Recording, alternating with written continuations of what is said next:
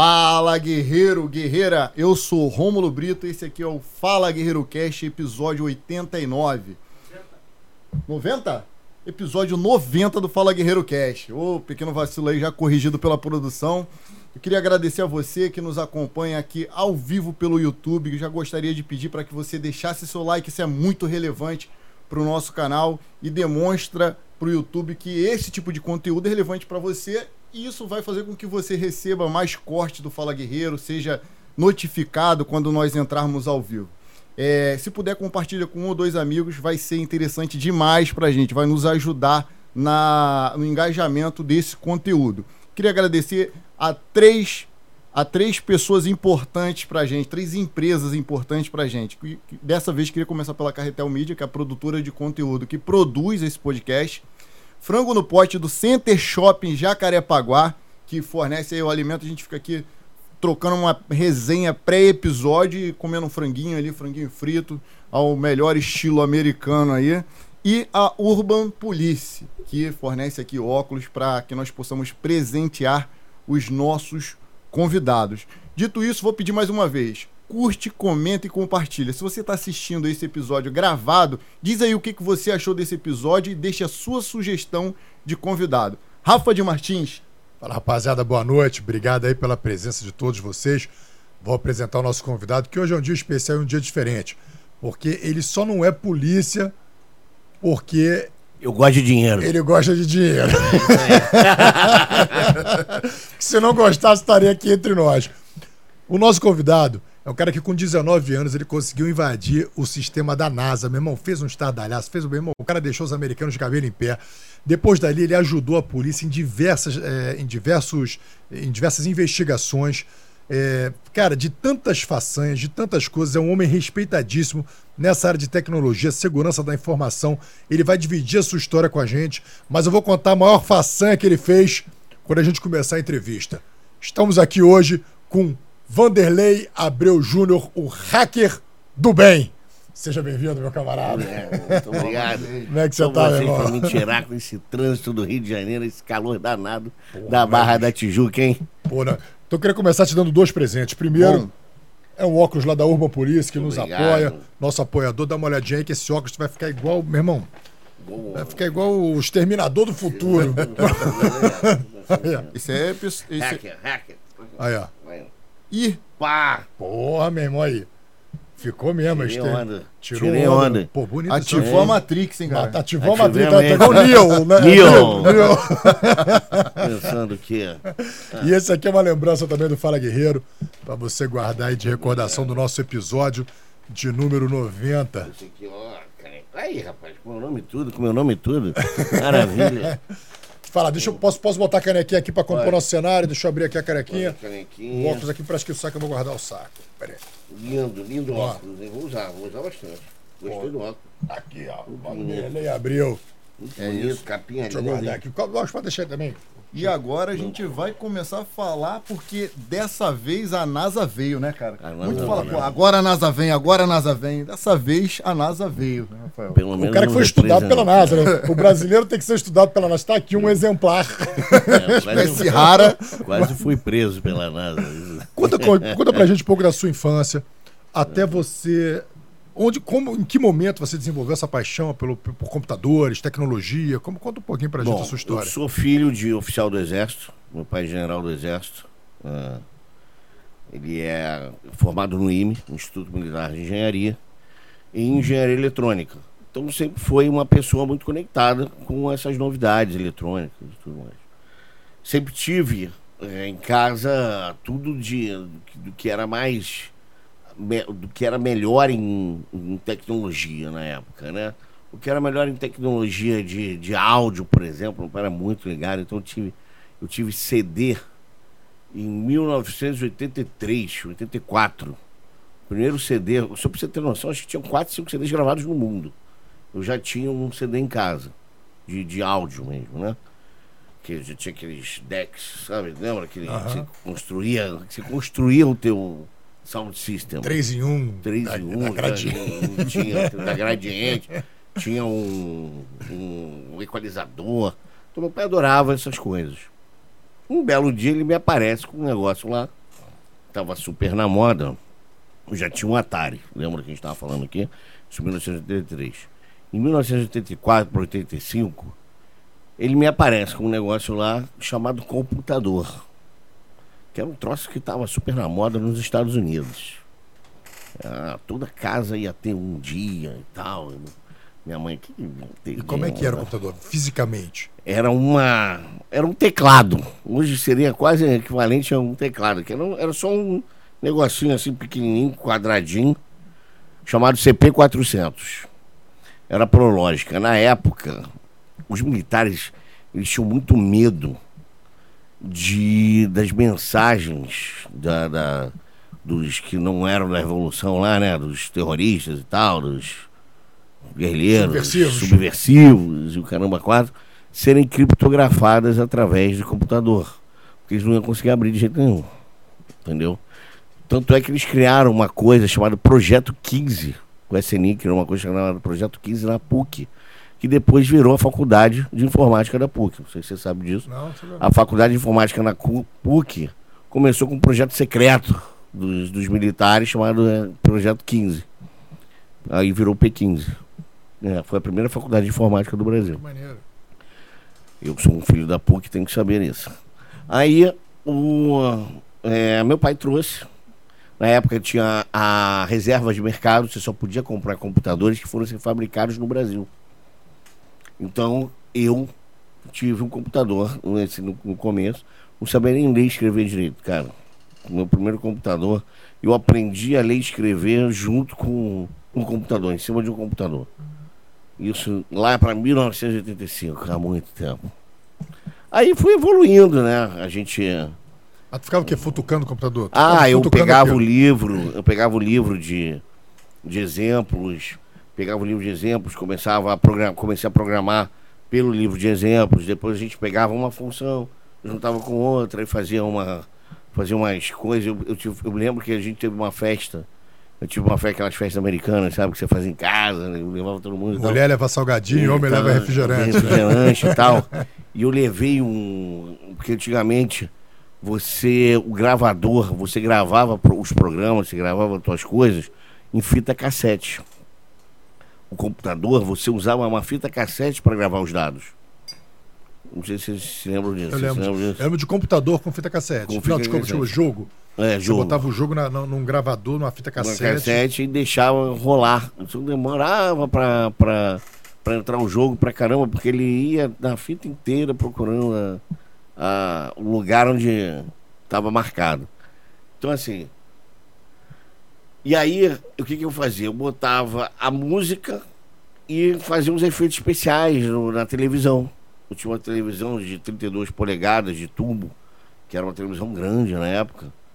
Então eu botava, a, botava o computador, você ligava o computador na televisão e aí botava o computador na televisão pare- aparecendo uns efeitos especiais, umas linhas, aquelas coisas, sabe? Botava e começava a festa com Kraftwerk.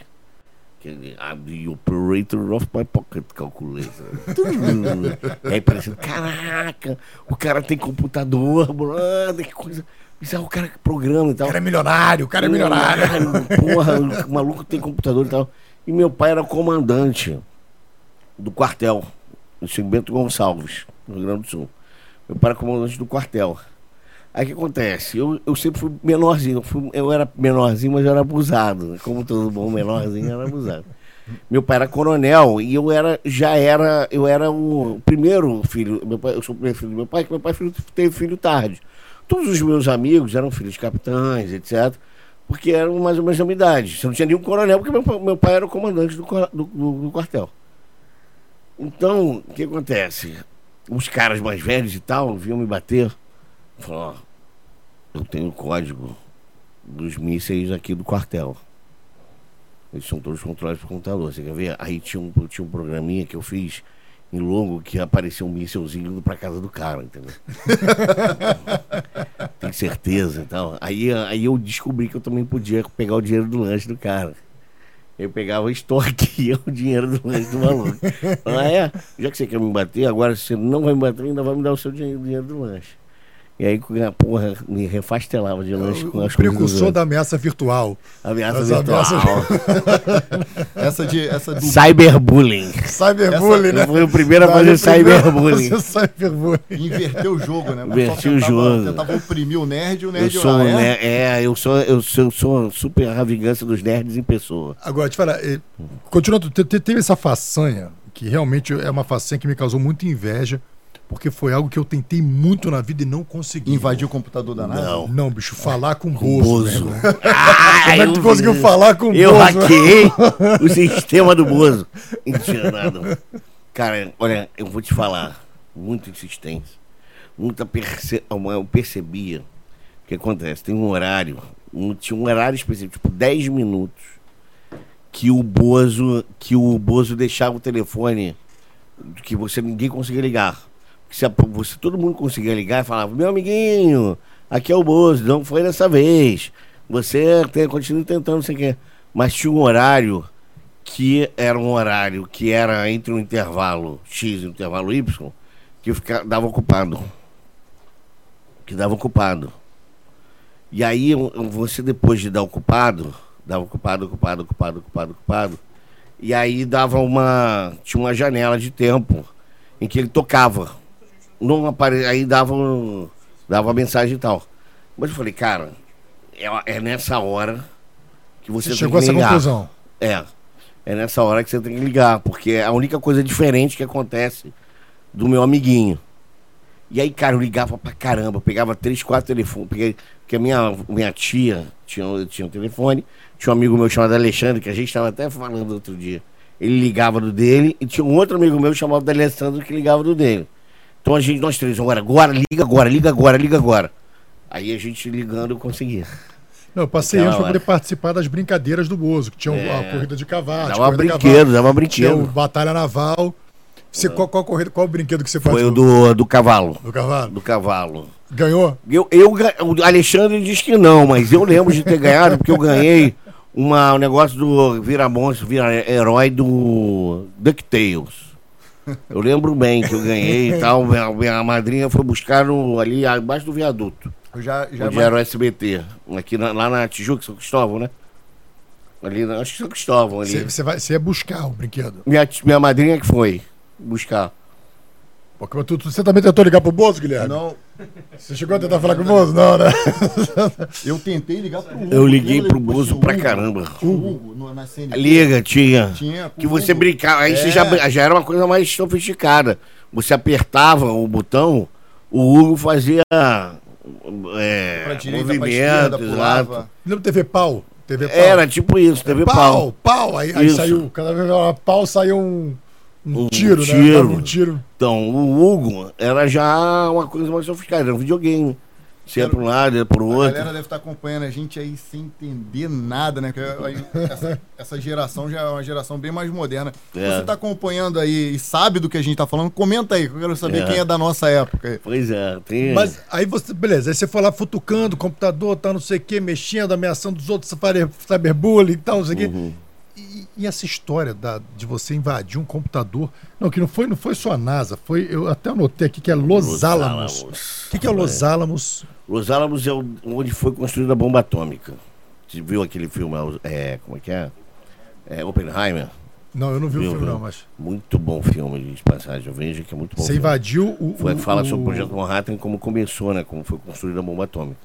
Los Alamos foi construído para o projeto Manhattan e se tornou o centro de referência de estudos de, de, de, de energia nuclear nos Estados Unidos, no mundo. É um ícone, digamos assim. E hoje é quem cuida do desarmamento, quem cuida das simulações. É ligado ao Departamento de Energia americano. Você tem, como tudo nos Estados Unidos, uma parte do Departamento de Energia, uma parte civil e uma parte do Departamento de Defesa.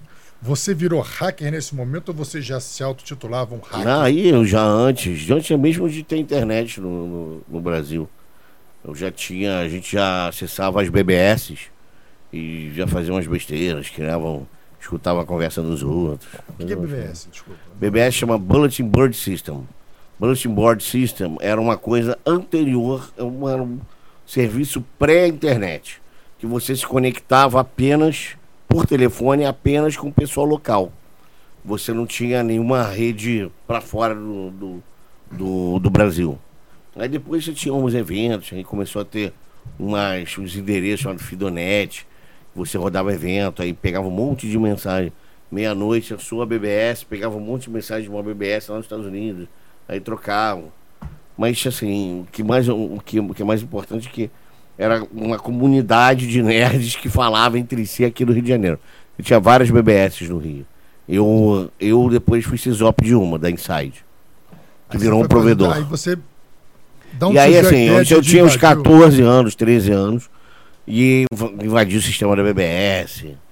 Porra, tô- é, porque a BBS, como era discado, você tinha que ficar um tempo. Você tinha um tempo máximo de ficar ligado no- na, na BBS para os outros poderem ligar, né? Porque você tinha um número fixo de linhas. Linha era uma coisa cara naquela época, não era barato. Você tem uma linha, precisava ser acionista da empresa de telefonia para ter uma linha de telefone. A sua linha de telefone vinha com, com ação da, da, da, da Cetel, da, da Telerge. Então, o que acontece? Eu pegava e hacke, eu hackeei a, a BBS para poder ter tempo infinito, para poder ficar ligado lá um tempão. Cara, você vê o quanto o quanto o Vanderlei tá, estava à, à frente do seu tempo. Porque o primeiro contato, eu não sou tão mais novo que ele, eu tenho 40 anos. E o primeiro contato que eu fui ter com o computador foi em 94. Na 94 já tinha computador há mais de 10 anos. Em 94 foi meu primeiro contato com o 95. computador, que foi na 95. escola. É, foi na 95, escola, que eu é. só, só usava para fazer paint, as aulas, paint e, Paint. e ficar jogando aquele Windows. joguinho do carro, do carro, de corrida. Hum. Era só isso. A escola, ó, temos o computador. Uau! Chegou o computador na escola, meu irmão, que luxo. 94. Eu já fazia, eu já fazia bastante trabalho por computador, já, já vendia trabalho para os outros. já pirateava jogo. é, era uma maravilha. Já ganhava uma grana. Já ganhava uma grana. 95. 95 já, tinha, já fazia bastante coisa. Conta como é que foi essa invasão do computador da, da- da- do Los Alamos. Como é que, Vamos lá. da onde surgiu a ideia? Desde a ideia inicial. Cara, a ideia. Você sabe por que, que eu invadi a NASA, o computador de Los Alamos? Sabe por quê? Por quê? Exatamente porque o cachorro foi à missa. O que, que o cachorro foi à missa? De- ah, deixou a porta aberta. A porta estava aberta. É só por causa disso.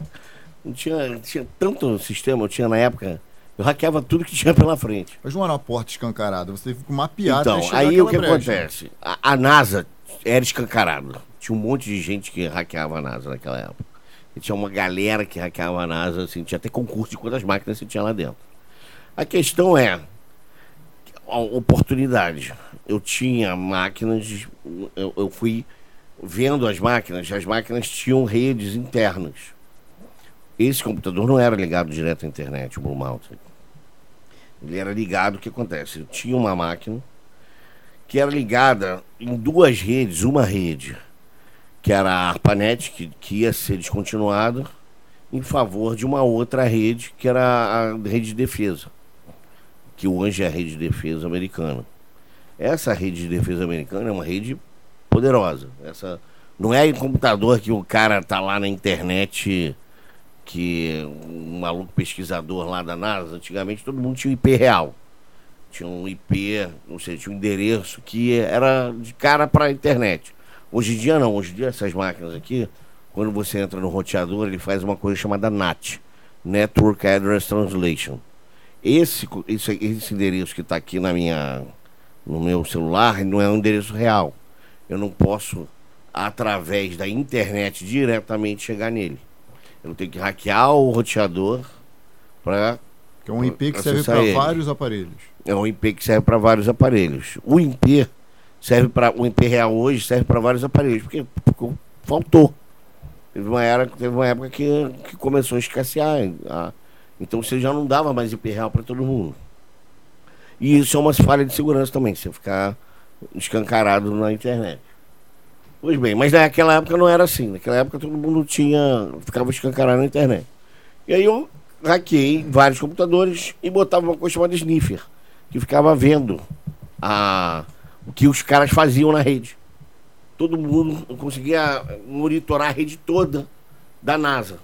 Todo aquele barramento de rede da NASA eu conseguia ver.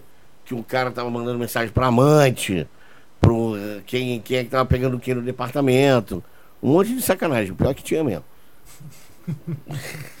E aí tinha uma. Johnny estava pegando. É, Susan. Susan. Aí, o que, que acontece? Tinha, teve um retardado que tava no chat interno dizendo: Caraca, eu vou descontinuar a máquina da ARPANET hoje, mas eu tenho. Eu vou, vou, quero te mostrar um negócio. Ganhei acesso ao Blue Mountain. Aí eu falei, bom, ganhei acesso ao Blue Mountain, legal, foda-se, o que, que é Blue Mountain? Eu não sei, não sabia. Vou lá ver. Aí eu fiquei monitorando a máquina. Essa máquina era interna. O cara foi lá, o bobalhão foi lá mostrar para um amigo que ganhou acesso ao computador mais rápido do mundo. Na, na, feito na história da humanidade. Só que, porra, eu não sabia que era. Eu, eu usava os computadores para ficar procurando alienígenazinho. Tinha um, tinha um concurso chamado Set at Home. E esse concurso, ele dava a chance de você é, conhecer o SET, o SET, que é o Search for Extraterrestrial Intelligence, que era um negócio bonito, que foi feito pelo Carl Sagan e tal. Então eu estava lá no concurso, mas eu, eu ficava lá entre primeiro e segundo para não chamar atenção. Aí eu acessei o Blue Mountain e falei, porra, é um Unicus, que é um Unicus, é o sistema operacional que a IBM usa nos supercomputadores. Então eu sabia que era um supercomputador. Mas assim, eu já tinha outros supercomputadores hackeados na época. Não era uma coisa assim anormal você, hackear o supercomputador, porque estava lá também na NASA, tinha outras, tinha outros departamentos americanos.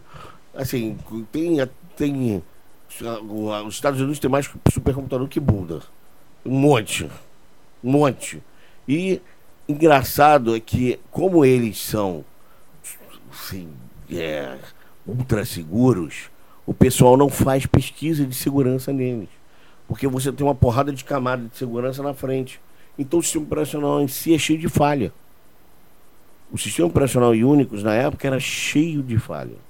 Por quê? Porque você não pesquisava nada, ele era tudo cercado. Às vezes era stand-alone, né? Quer dizer, em máquinas que você não podia mexer, a não ser que tivesse um teclado na, na mão e tudo mais. Então aí eu cheguei nessa máquina, o, o bobalhão botou a login senha e eu vendo lá. Eu entrei, né? Ele foi embora lá, foi fazer o que ele tinha que fazer.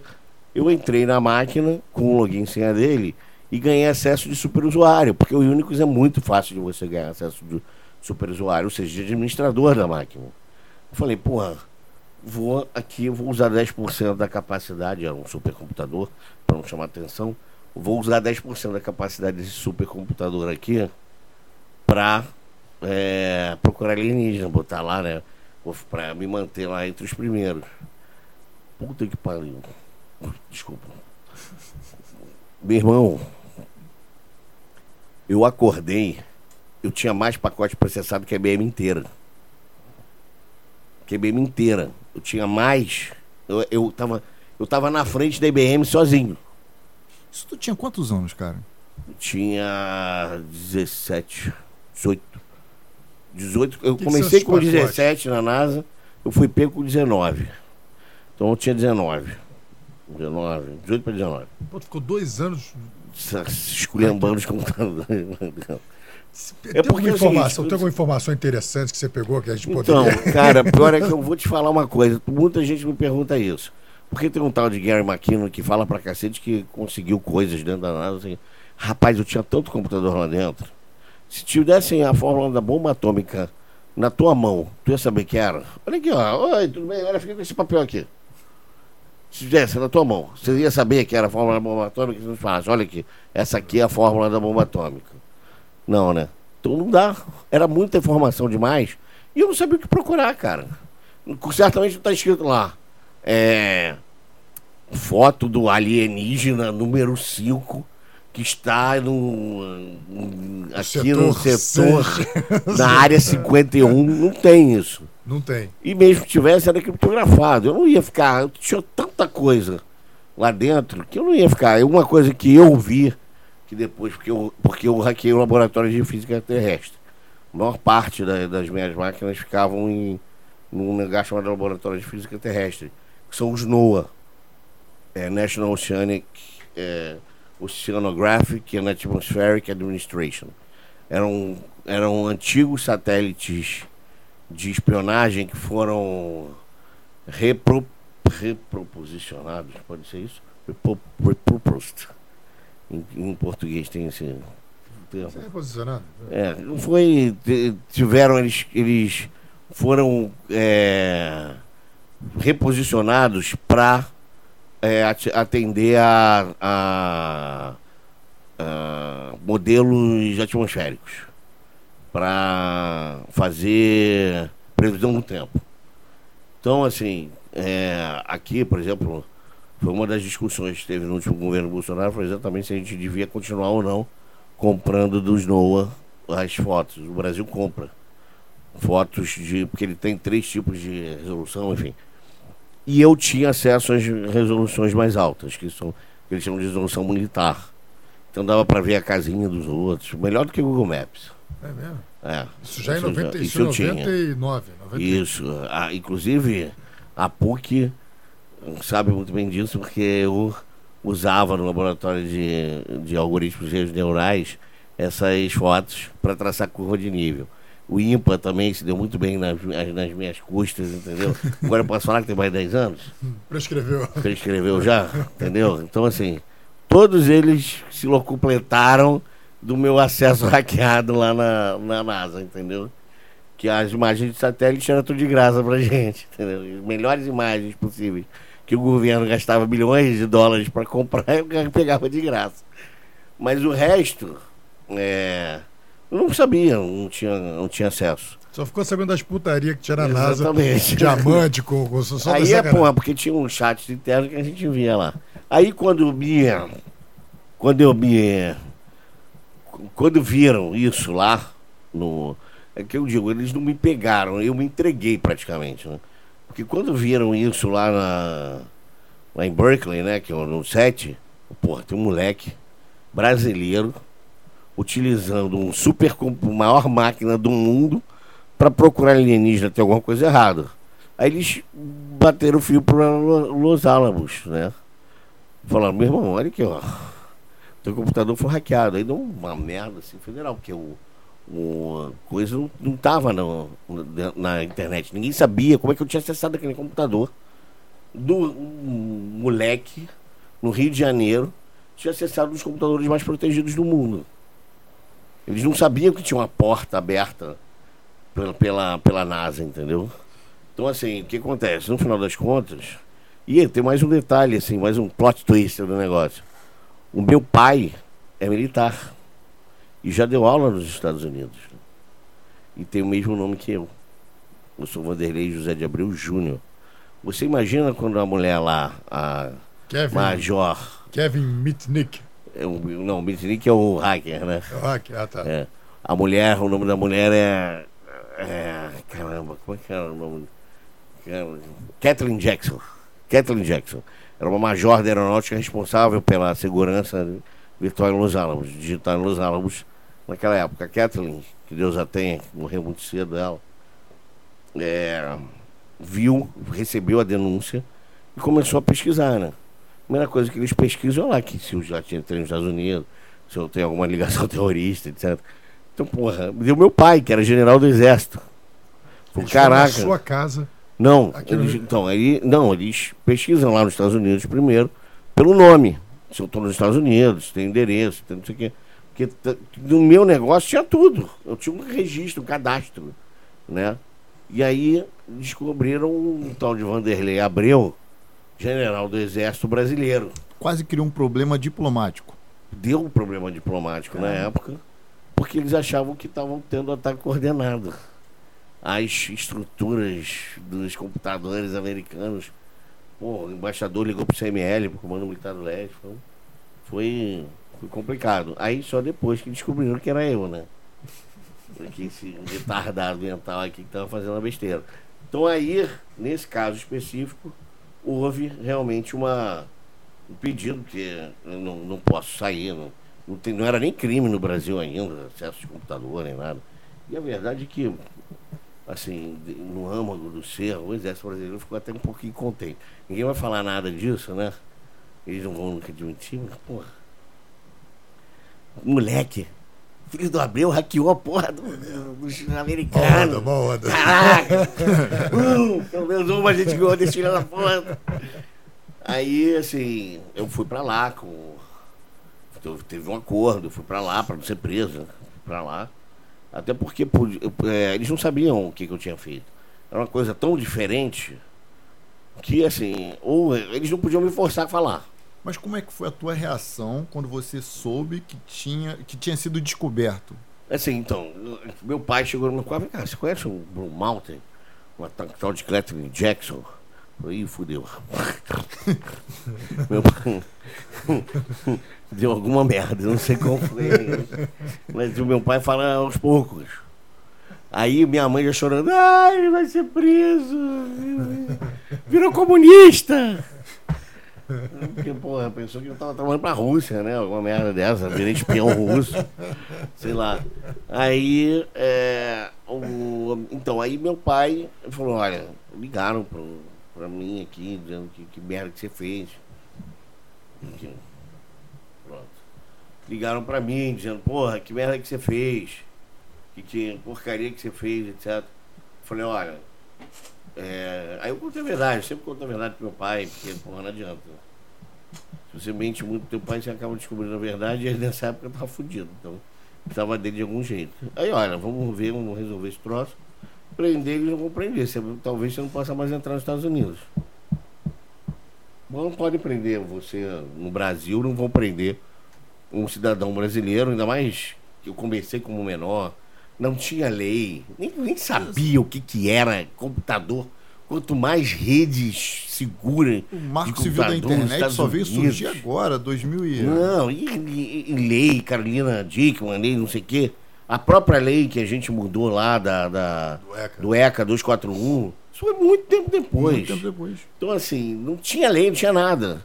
E lá mesmo nos Estados Unidos, foi antes do, 7, do, do 11 de setembro, entendeu? Foi antes do, do, da, do computador se tornar uma arma.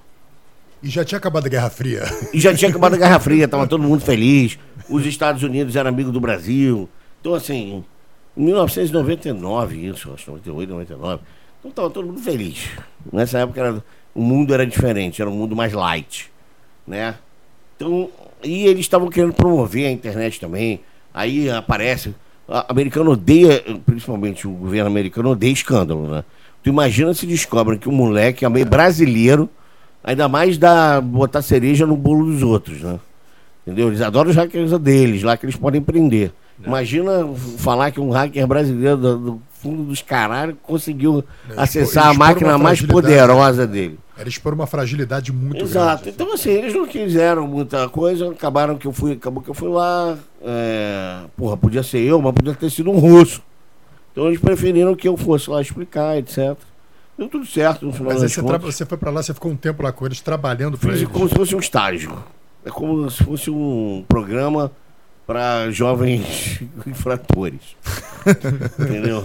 Uma reabilitação. Uma reabilitação. um reformatório. É, Mas você, você ficava em, assim, você explicou pra eles como você fez. Expliquei. Até Em dois lugares a- diferentes, inclusive. Eu fui pro, pro GSFC, pro Golden Space Flight. Caguetou o cara que deu mole? Então, eu, eu falei, né? Quem era, claro. Porque senão eh, eles, eles iam continuar com a porta aberta ali. Foi ali que eu descobri que o- essa rede tinha que ser descontinuada, que ele era o responsável. Ele foi chutado, provavelmente. Não, até melhor, porque de Tomou um repente você fala, você não conta essa parte aos americanos. Ele está escondendo alguma coisa. É, lá, não. Fazia parte do meu acordo falar a verdade, né? Porque eu tava dois anos. Cara, o cara ficou dois anos aqui dentro brincando e não. ninguém fez nada. Entendeu? Alguém tinha que. tinha que limitar o acesso dele de algum, de algum jeito, porra. Não tinha. Tá uma festa. E eu falei, cara, uma festa não é só minha, tinha uma galera aqui dentro, entendeu? Cara, agora é impressionante como é que americano se vende bem, né? Porque nessa época, 99, a- até hoje, na verdade, hoje, hoje eu realmente estou decepcionado com a NASA. Levei 40 segundos para me decepcionar com a NASA. Porque na minha cabeça os caras eram, meu irmão, a NASA. A NASA assim, é a maior agência científica espacial do mundo. Pra mim, os caras eram cheios de alienígena. Pra mim, eles já tinham os alienígenas ali, fazendo autópsia nos alienígenas e ninguém sabia de Tava nada. com a Liz, já tinham várias em cativeiro, em cativeiro. Eu nunca e eles não contavam nada pra não nos deixar Eu vou ser nervosos. absolutamente sincero agora. Eu já falei isso algumas vezes. Eu nunca, como hacker, etc., nunca vi nada. Como uma pessoa que trabalhou pra, pra, em sondas da NASA, etc., todo mundo tem uma história pra contar, irmão. Não tem um que não tenha visto alguma anomalia, alguma coisa que em, em sensores diferentes. Só que ninguém nunca viu, é um cara. Todo mundo sabe que existe. Até há pouco tempo, a NASA divulgou um relatório dizendo: olha, tem um monte de coisa que a gente não sabe explicar, mas é isso, a gente não sabe explicar. E assim, a verdade é que a ciência ela trabalha com fatos. Eu, não sei explicar um monte de coisa. Porra, um dispositivo oval depois de Júpiter. Ninguém sabe o que é. Pode ser um erro, pode ser um monte de coisa. Que eu vi, que está logado, tem todo mundo, um monte de gente que viu. Tem um incidente do Nimitz, que é o The Tic Tac Incident, que é reportado pela Marinha Americana como um incidente real, etc. Todo mundo vê, vê determinadas coisas que você não sabe o que é. Se é alienígena, viajante no futuro, reptiliano, se é o, se é o Michael Jackson voltando para casa, ninguém sabe direito o que, que é, entendeu? Agora, aqui existem coisas, já dizia Shakespeare em Hamlet, Horácio, há mais mistérios entre o céu e a terra do que sonha nossa vã filosofia. Não é isso. Não. Existe, existe, existe. O que? Ninguém sabe direito. Agora, a NASA te pagou pra você. Pagou porra nenhuma. Pagou, olha, tu pode voltar aqui, tá? O dia que você pode. Ah, por quê? Pra. Pra você demonstrar, não. Ah, não, antes não. Porra nenhuma. Quando você esteve lá, você ficou lá quanto tempo? Ganhei um diploma do TCSEC, antigo Trusted Computer Security Evaluation Criteria. Fiquei duas semanas, um mês, menos, um pouquinho menos que um mês. Fui a dois lugares diferentes e fiquei um pouco menos que um mês. Que sacanagem, irmão. E, e na Não, época- saca- e porra, teve- teve caralho, eu tava divulgação. feliz da vida de não ter sido E teve- e te- pô, mandado pra surpresa, Guantánamo. né? Teu pai fez um acordo com ele, ó, tu vai levar o moleque. É, mas não vai então, prender. houve, houve um acordo. Houve um acordo. Não, ele pode vir para cá num programa, de aprender a, mexer, a ver como é que a, se a gente protege as redes de computadores e tudo mais, mas ele vai ter que spin the, spill the beans. Eles lançaram pro teu Tem pai. que falar as coisas lá. Eles lançaram pro teu pai mais ou menos assim, ó. Eu quero te ajudar, eu vou te ajudar, mas você tem que me ajudar Exatamente. a te ajudar. Pra fazer rir, tem que me fazer rir. Mais ou menos assim, é verdade, é isso mesmo. Basicamente isso. Que experiência doida aí, cara. É, Tu pegou. Nessa época ainda não tava, não tava mais na corrida espacial, ou ainda tava? Tinha algum não, resquício? Então, não tem. Na- na- com a Rússia, não. Eles trabalhavam até juntos. Ah, Trabalharam muito tempo juntos, na Mir e depois na Estação Espacial Internacional. É, na época estava tava começando o projeto da Estação Espacial Internacional, né? Estava sendo inaugurada a Estação Espacial Internacional. A corrida espacial, de fato, começou de novo agora, né? uhum. com a China e com a Rússia é, e a Índia como protagonistas. Né? Hoje você tem uma. E, os, e as empresas Blue Origin, né? As empresas privadas. Hoje você tem uma corrida espacial nova, é, levando em consideração que agora as empresas privadas também estão sendo. estão. no, no caminho, né? O que a NASA fez com ele, Rafael, é parecido com o que alguns amigos que a gente tem faz com a gente. Tipo assim, ó, eu sou o cara, tá? Eu vou te ajudar. Mas, então, mas é, você, a pessoa te convence a ajudá-la e no meio daquilo ela diz que está, está na verdade te ajudando. Olha só que oportunidade maravilhosa. Quantos adolescentes gostariam de estar aqui na NASA? Você está na NASA. Então, agora que você está na NASA, conta pra gente. É, Onde- basicamente isso. Mas eles falaram, olha, se você não vier aqui, você vai se tornar pessoa não grata nos Estados Unidos. Mas então assim, então só para disco voador, caô. É caô. Cara, assim, eu não posso dizer isso não. Disco voador, eu posso dizer que objetos não identificados, agora chamam-se UAPs, Unidentified Aerial Phenomena, são, existem. Tanto dentro do, do, do domo do planeta Terra quanto fora. Tá, existem era- casos relatados e eu já vi. E esse negócio que na- a Ah, NASA vi esconde. coisa. A NASA não esconde nada. Esconde nada. Bom, assim, deve ter relatórios. De, assim, eu me lembro que tem coisas que eu não posso falar. Tem gente que eu não posso falar. Se falar, você vai ter que nos matar. Se falar, Prefiro que não Não sou eu fale. que vou matar se ninguém. eu falar, vou ter que matar Mas você. aí, porra, né, tem, tem os atachês do, do FBI aqui, essas coisas aqui. Então, eu não sei exatamente o que é, mas existem relatórios que você só entrega pro teu, a- pro teu relatórios de anomalias que você entrega pro teu chefe de missão. Esses relatórios de anomalias, eu não sei o que eles fazem com isso e tal, eles não são públicos. Tá? Entendi. mas existem relatórios de anomalias que se entregam para o chefe de sessão. Às vezes acontece anomalias, acontece erro, glitches ou coisas que você vê que não são explicáveis. Essas coisas que não são explicáveis, você diz o que, que elas são, você, você é responsável por, pelo, pelo CAPCOM, pelo sensoriamento. Todo mundo está vendo, você faz relatório. Assim como você faz relatório de anomalia, qualquer anomalia. Tem uma anomalia de no sistema de LiDAR de uma sonda.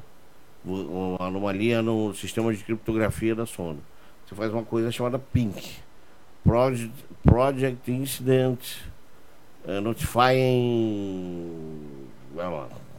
Um, eh, notification Project Incident Pink, Notification- Pink. Pink. Com C no final. É os caralho. É, caralho. Project. Caralho. né? Esses caralho. Certification, alguma coisa. É, certified, alguma coisa. Eu não lembro qual que é o. O que, que é o, o Sim. R, o C no final. Mas é Project Incident Notification, alguma coisa. Aí, Pink. Lembro que era Pink. Aí você manda pro cara falando que houve esse incidente. Tem alguns incidentes que você não sabe o que é. Uns incidentes já de um negócio enorme que está na frente de uma sonda. Que, que acompanha a sonda. Não sabe o que que é. Mas você não pode dizer que é um disco voador. Porque pode ser tanta coisa diferente. Agora, você acredita, chama-se Occam's Razor, conhece a lâmina de Ockham? Não. Ah, porra, pode ser tanta coisa, mas é, o que, que pode ser? O que, que é mais óbvio de ser? Aquilo? Então é aquilo que é. E tirando o, o outro que gosta de. Ar- Arthur Conan Doyle e Sherlock Holmes. Tirando o, impro- o, o improvável, resta o impossível. Não é? Então, e às vezes o impossível é o que. É o que. É o que é. É o que importa. E o, o- que, que a sua vida mudou depois desse, desse evento? Cara, assim, primeiro que essa é uma das coisas foi que eu voltei pra, pra PUC como cara de segurança, né? Assim, dentro do meio acadêmico. As pessoas souberam As da. da- pessoas souberam, claro, tive que inclusive teve um professor que me repetiu, filha da me repetiu por falta na PUC. Invejoso, pra né? NASA, cacete. Invejoso, cara. Foda, me repetiu por falso. Todos os outros se compreenderam, mas esse cara. E aí eu precisava de nota e tinha um promotor que trabalhava no, Ministério Público, estava com, com um projeto, lá que estava com um projeto, estava com uma denúncia, que a Polícia Federal disse, olha, a gente não tem como. Ele era, ele era marido de uma americana. Então ele foi num jantar que estava o atachê do FBI. E o atachê do FBI falou, olha, eu tô com um problema, um pepino aqui, que eu tô com um cara para ser investigado. Houve uma denúncia de uma repórter brasileira ao FBI que o filho dela estava sendo aliciado por um americano que está nos Estados Unidos, mas tem contatos aqui no Brasil. E a Polícia Federal não tem como investigar isso, porque não tinha. Não tinha, nem- ninguém sabia direito como é que investigar crime na internet. Não, porque isso em 1996. Tinha tecnologia nem know-how. 88, 89, por aí. Aí é, não tinha nem know-how, não tinha nada, não tinha departamento, não tinha nada. Depois, o primeiro foi o Nunet, que era dentro do antigo Delopes. Delopes, que era o DOPS, que virou Delopes, onde, é, onde eles criaram um departamento dentro do Delopes, que era o Nunet, que era o núcleo de repressão a crimes de informática, crimes da rede. Esse foi o primeiro núcleo. Já existia, assim, a, a- a- aqui no, no Rio de Janeiro, tinha sido um núcleozinho, criado um núcleozinho, que depois virou a DRCI. A Delegacia de Repressão a Crimes de Informática. Uhum. E quem comandava na época era o Drucker. Era o delegado Drucker, o doutor Drucker. Ele, é, isso era bem, assim, bem é, embrionário. E no Ministério Público a gente começou. Então ele me convidou para fazer essa investigação. Eu, porra, playboy da Zona Sul, achava que, ah, vou lá, um bando de. Vai ter meia dúzia de punheteiro lá que, que tá lá na frente do computador, não sei o quê. Tinha, não vai ter nada, vou ganhar um 10 de graça, porque o cara era professor. Falou, eu te dou um 10, você vai lá e me ajuda com, esse, com essa denúncia. O cara queria dar um brilho lá no, com o cara da FBI, né? Aí fui e falei, ó, é uma quadrilha chamada Wonderland que tá. O cara olhou aqui, fazer com essa porra. Né? Não, deixa aí que a gente vai investigar e tal. E aí vazou, a repórter vazou pro Globo. Ah, me lembro bem que isso também tem uma, uma questão aí. O Ministério Público resolveu investigar mesmo a questão. E aí foi o que foi, né? Foi, foram presos, presos não, foram indiciados algum, alguma coisa, mas no final da conta ficou. Aqui no Brasil, a gente conseguiu algo em torno de 900 nomes eu não lembro direito quanto é, porque às vezes é que são duas catedrais. A gente fez duas operações catedral aqui no Rio Catedral no, no Rio de Janeiro, é, Catedral Rio. Então a gente fez duas, que foram as duas primeiras operações contra crimes da internet, não era nem contra só pedofilia. Ah, foram uma das primeiras coisas. E, e, e a mídia comprou aquela ideia, porque era uma coisa muito nova. Ali você começou a ver que precisava de de legislação aquilo. Que tava uma zona do caramba. Todo mundo fazendo crime, todo mundo cometendo crime. E já tinha tráfico de drogas, já tinha Silk Road, tinha várias coisas na internet que era uma coisa nova, mas que os ladrões já estavam usando para cometer ilícitos, né? E aí a gente começou com pedofilia, que é um crime impactante. Um crime muito impactante para quem olha, para quem vê no Jornal Nacional, Fantástico, etc. E a capa da Veja, Veja grande, Veja pequena, foi, foi realmente foi uma, uma coisa diferente. E começou a se discutir os crimes de informática no Brasil. Aí foi criada a DRCI, aqui no Rio. Foi, uma, foi a primeira foi a segunda, que é de São Paulo. A do, um do Rio é a primeira, a São primeira, Paulo é bem recente. É, não, não, é da época, desculpa. Eu, eu vou te falar que que tanto é que o cara, que o comandante da, o chefe da BIM da, do, do primeiro governo Lula, do segundo governo Lula, era o chefe da, da RCI, da, de crimes da internet lá, Marcelo alguma coisa. Eu cheguei a conhecer ele, a gente fez uns trabalhos para a BIM na época com ele. Então a, a delegacia de crimes de internet lá é, é, é mais ou menos da mesma época que a do Rio. Assim, acho, acho que só a nomenclatura que mudou mais recentemente. Talvez, É, a nossa primeira, as, de, as duas delegacias que combatem vão nessa linha aí, a DECAV, né, por um caso de pedofilia, uhum. e a DRCI. A primeira uhum. DRCI surgiu aqui no, até perto do que centro. É o menor vítima, né? O, é, a menor é, é. vítima. Então naquela época não existia. Não existia a DECAV? Não, era, era menor, era a delegacia de, de adolescente. Né? De, de, DPCA. DPCA. Era DPCA. E como é que foi? Que era com a Monique Vidal. A Monique Vidal, que era a titular. Ela foi titular da PCA. É. E como é assim? Você foi chamado, você descobriu essa Wonderland, mas como é que era a sua vida, a sua rotina? Como é que foi a experiência pessoal Depois, de lidar assim, com aquilo tão jovem? É, isso aqui é, isso aqui é as pessoas que não são do meio e vocês são, então vocês vão entender bastante isso.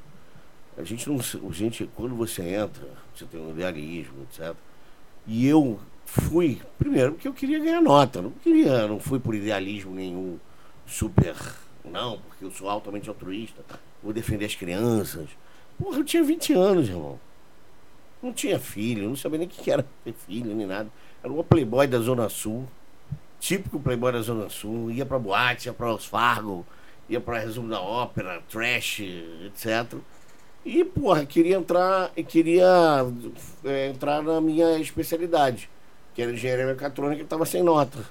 Então, cara, o professor falou: Ó, te dou 10 se você me ajudar aqui no negócio que eu sabia, tirava de letra. Eu fui lá e, e fiz o que eu tinha que fazer. Tinha que, tinha, tinha que, que fazer nota desse jeito, eu fiz nota desse jeito. Aí vendo aquilo, impactou. Uma coisa assim que até o, faz até o diabo chorar, né?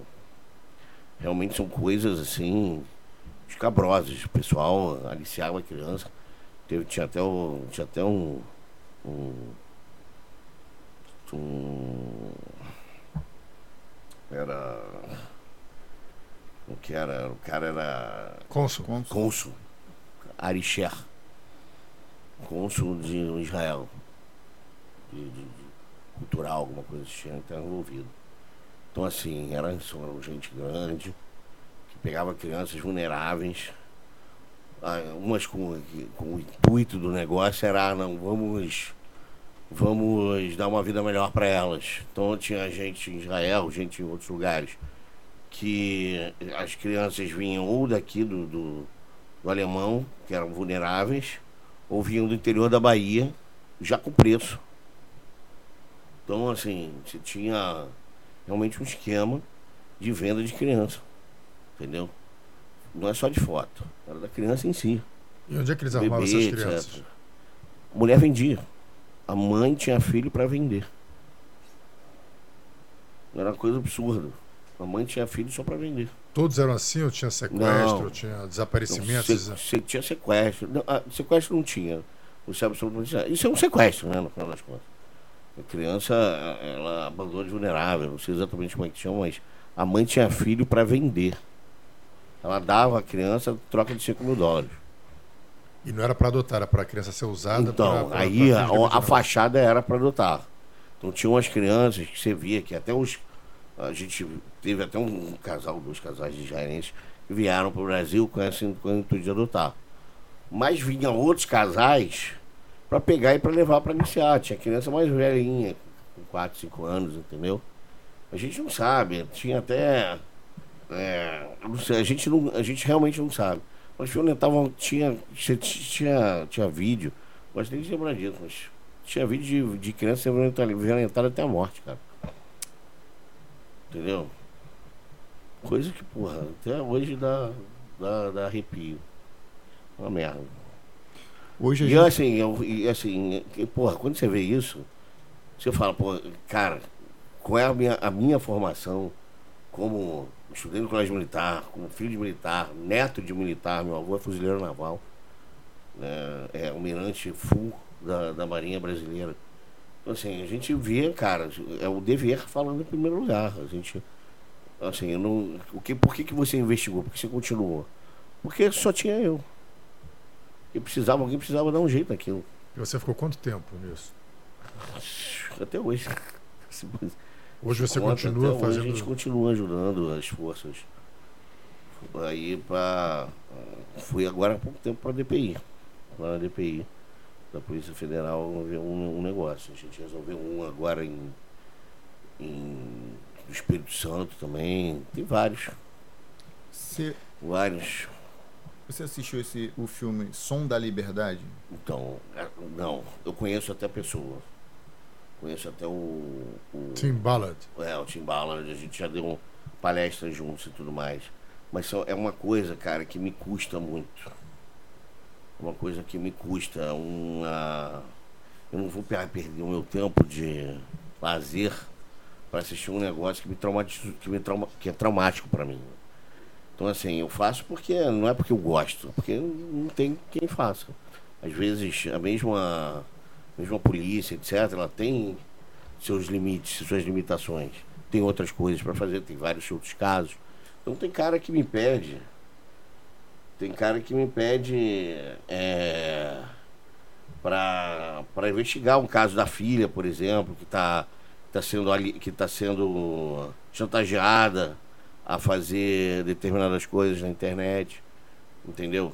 Fazer, ficar nua, porque o cara tá ameaçando, ela hackeou a câmera da, da casa dela, tá ameaçando se ela não fizer striptease pra ele, etc. Entendeu? É, né, complicado. Como é que foi o seu encontro com o Tim Ballard? Então, a gente foi, foi breve. Estava num, num, numa palestra da Childhood Foundation. Vocês já ouviram falar da Rainha Silvia da Suécia. E ele estava falando, ele tava falando sobre. Exatamente sobre, sobre o que. Estava num painel sobre cybercrimes. A Childhood Foundation ela promove é, no mundo inteiro a proteção de crianças vulneráveis é, e estava um ano retrasado, ano passado, retrasado há, há, não, acho que tem até mais um pouco, uns três ou quatro anos, aqui no Rio de Janeiro, aqui no Brasil, era a Roberta Rivelino, a presidente da Child Foundation, a filha do Rivelino. E me convidou para é, fazer um painel com o Tim Barros, com outras pessoas, entendeu? Quero aproveitar, inclusive, para mandar um abraço para a doutora Paula, Paula Mary, Paula Ma Mari. Tu vai que tá, foi convidada para vir para cá. É. Deixa eu ver se ela já me respondeu. Ela vai vir em dezembro. Verdade. Eu convidei então, ela para vir no dia. Ela foi considerada a melhor, melhor delegada. É. Melhor policial delegada. É. Paula ela é guerrida nesse, é. nesse segmento. Ela é. Né? Eu chamei ela para vir dia 5. Ela falou assim: pô, você tem outra data? Eu passei umas datas para ela. Ela vai estar com a gente aqui em ela dezembro. Ela é demais. Ela é, é muito boa nesse negócio. E é uma das dos exemplos aí que a gente tem para. Você já há muito tempo é chamado para auxiliar as polícias, né? Por, por, provavelmente por falta de, de mão humana nas instituições para fazer o que você faz, com a expertise que você Sim. tem. Você acha que falta um, um, de repente um concurso específico para essa área? Tendo visto que a internet não é mais o futuro, a internet é o presente. Né? O, o, o, o Hugo Sobreira foi diretor do ICR na época que a gente fez a catedral, falou, cara, vamos, a gente vai abrir um concurso aqui, por que você não participa? A gente precisa de peritos como vocês e tal. A verdade, cara, é que polícia paga mal. Se você, você for para. O que, que você vai querer ser? Um consultor de segurança da informação. A gente estava falando sobre isso hoje. Que gente, consultor de segurança da informação, que ganha 38, 40 mil reais por mês. Inclusive, eu vou dar um curso de segurança para Exatamente para isso. Quem quer mudar de, de área para ganhar mais, porque segurança é uma das áreas mais aquecidas do mercado. Então hoje um salário médio de um de uma pessoa que trabalha com segurança, entrada, é 15, 20 mil. Entendeu? Chegando a 40. 50, que é o salário de juiz.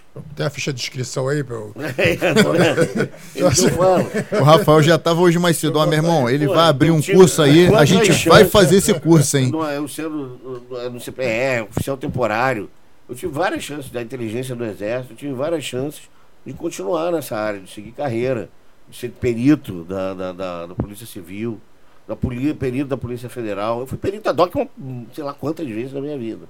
Entendeu? Mas a verdade, cara, é que, assim, é, você, você vai trabalhar é, é, dentro de casos que vão. Eu sei que vão me frustrar, porque você vai chegar num momento em que você não vai poder fazer muita coisa, né? O cara vai ser solto de novo, de novo, de novo, de novo, como eu vi sendo solto. Né? A Operação Catedral mudou a lei, porque foi todo mundo pra rua, cara. Não prendeu ninguém. Não prendeu ninguém. Aqui no Brasil, não. Aqui no Brasil não prendeu ninguém. E vocês identificaram O Arixé foi detido, mas deu, deu, deu jeito de sumir com ele do Brasil. Você lembra quantos identificados no Brasil? 243, se não me engano. E ninguém foi preso? Não, acho que foram mais, mais 900 no mundo nas duas operações. Mas tu pode te falar... Nas duas operações foram... Na segunda teve gente indiciada, presa não, mas teve gente indiciada. E aí depois que a lei mudou, começaram a ser presos, né?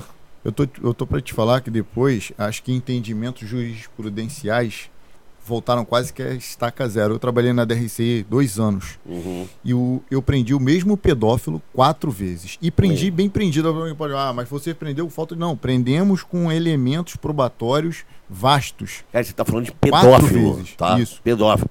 Uma pessoa que abusa de criança. Você imagina outros negócios. Né? Então, assim, é, é, é ruim, é difícil você trabalhar aqui como um agente da lei se a lei é cumprida desse jeito, né? Se as outras pessoas que são responsáveis pelo, pela lei e pela ordem deixam um pedófilo ser, ser solto quatro vezes. Um cara que abusa de criança, que vai matar a criança, que vai deixar um trauma para a criança e que vai criar novos pedófilos, porque a criança que foi abusada vai abusar. Então, assim, um cara que está, se não for bem, bem direcionado, bem tratado, não estou dizendo que vai abusar, mas que vai ter propensão a abusar, que vai achar aquilo certo. Então você tem esses casos de criança que foi abusada e que, que, que virou abusador. Então você tem que ter, dar uma assistência para essas crianças. A gente dá? Não dá. Ainda deixa o cara solto quatro vezes. Entendeu? A gente percebe que é um assunto que te custa caro mesmo. A gente que está É. aqui ao vivo, frente a frente com você, percebe que isso te custa caro. E provavelmente você foi frustrado algumas vezes enquanto dava o teu melhor ali. Qual foi a maior frustração que você teve enquanto apoiava a polícia nesse segmento? É, Eu, com certeza absoluta, foi na primeira catedral. Foi a primeira vez, eu ainda era, acreditava no sistema. Tem aquela frase lá do. do, do opera, como é que é? Da, Tropa de Elite? Tropa de Elite 2. Eu ainda acreditava no sistema nessa época. E foi todo mundo pra rua. E ainda, e ainda, cara, tem duas vezes. Eu teve outra que eu, eu fui junto com a. Eu, eu tinha uma mala que simulava estação RP para monitorar, triangular sinal de celular, etc. Só há muitos anos atrás. Muitos anos atrás. E eu fui estourar um. um- era cativeiro também, porque tinha criança sequestrada, que ele falou. É, lá em. na Rua Uranus, em Bom Sucesso.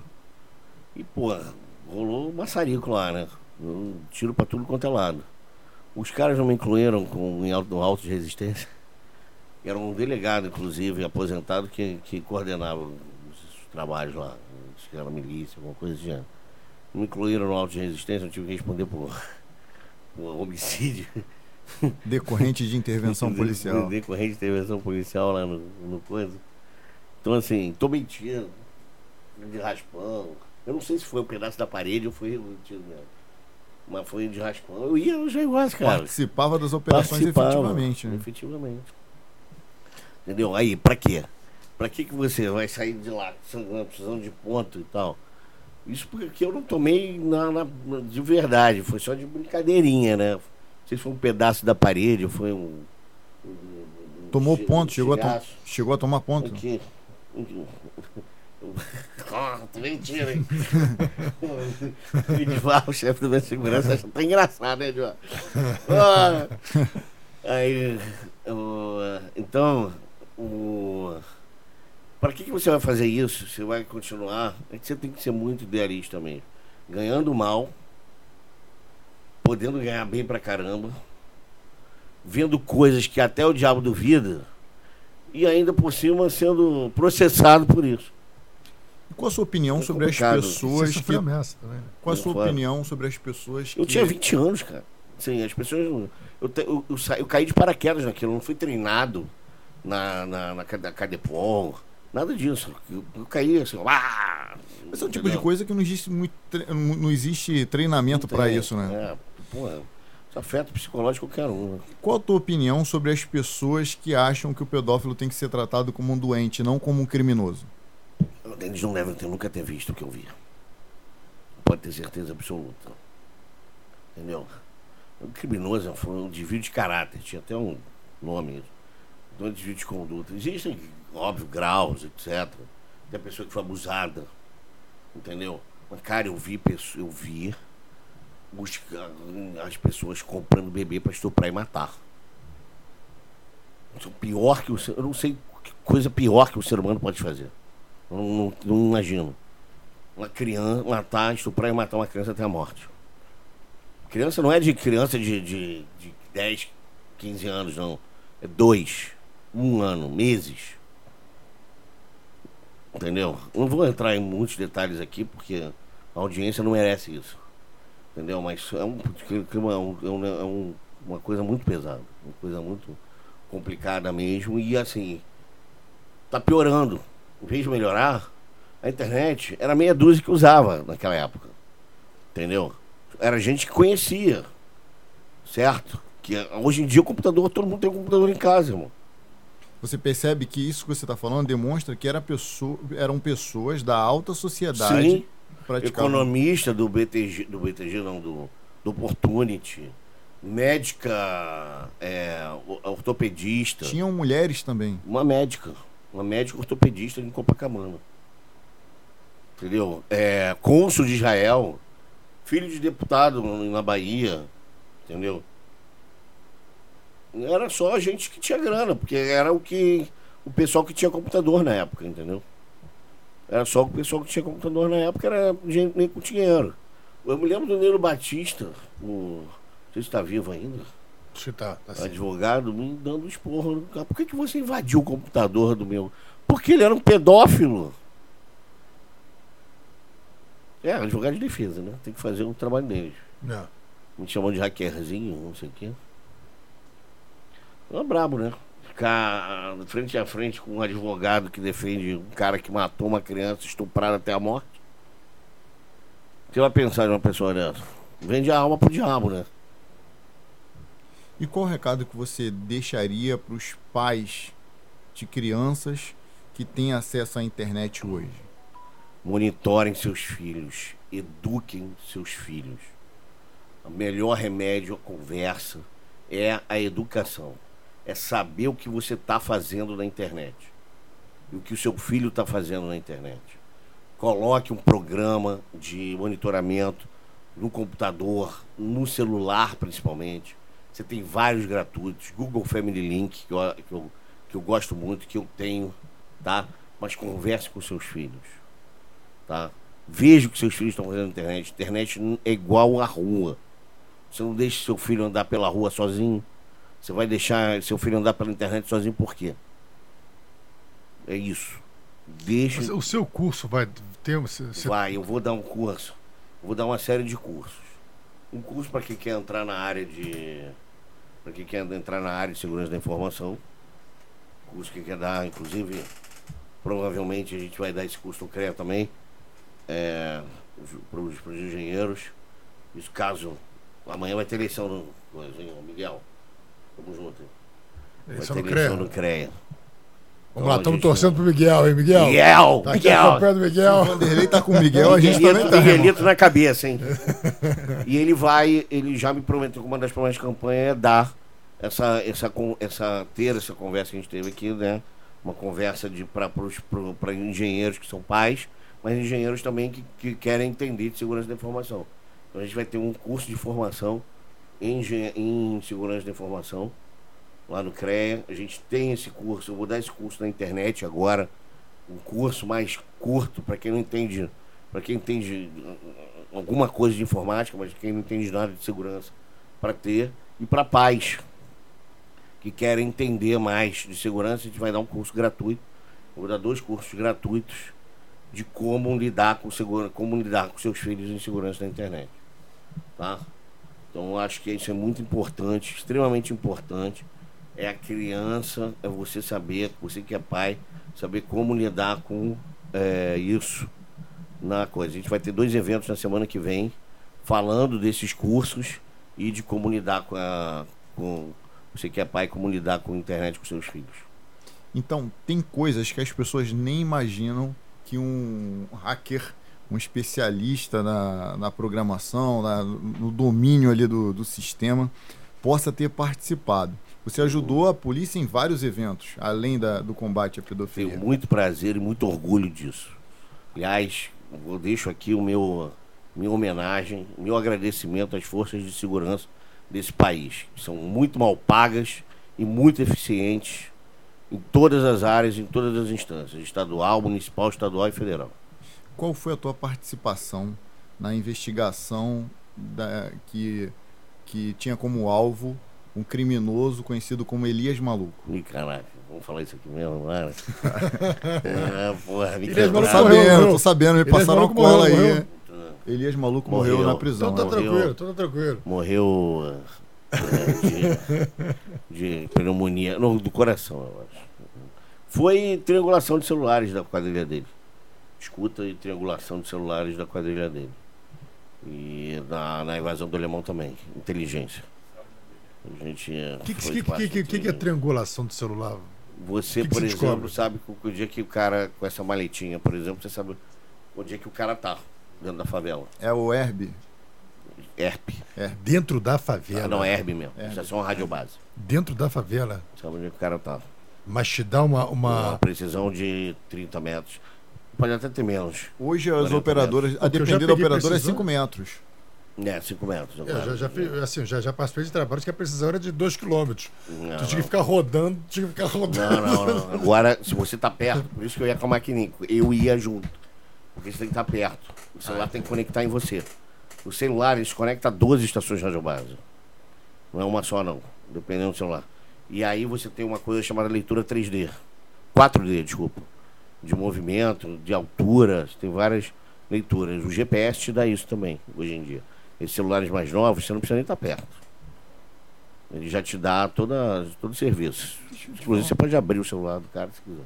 Deixa eu te falar uma coisa. É, sobre o WhatsApp, Telegram, entre outros Hum. aplicativos aí.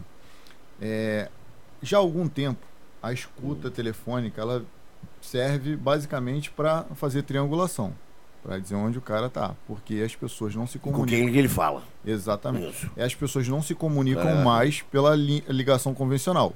Sim. Se comunicam pela- via ligação de aplicativos. Telegram, Hum. WhatsApp, que são criptografados. Hum, eu não posso falar sobre isso. Não pode falar sobre Não isso. posso falar sobre isso porque vai atrapalhar investigações em curso. É, Mas- porque, até porque não. não... Você já então, percebeu ou então que dá contra-informação. Contra-informação. Você já percebeu que a nível federal ninguém mais pede para juiz detonar o, o WhatsApp, ou nada mais? O WhatsApp já não sai mais do ar. Toda hora saía, né? Ô juiz, me dá o WhatsApp, me dá a informação, senão eu vou tirar, tirar do ar. Não podemos. Já tem visto isso ultimamente? É, nunca mais aconteceu. Então, tem algum motivo, né? Pode ser, pode ser vários motivos. Pode. Um, um deles pode ser porque acho que um juiz determinou que não podia mais. Jurisprudência? Uma jurisprudência que não podia. Desde quando aqui no Brasil funciona isso.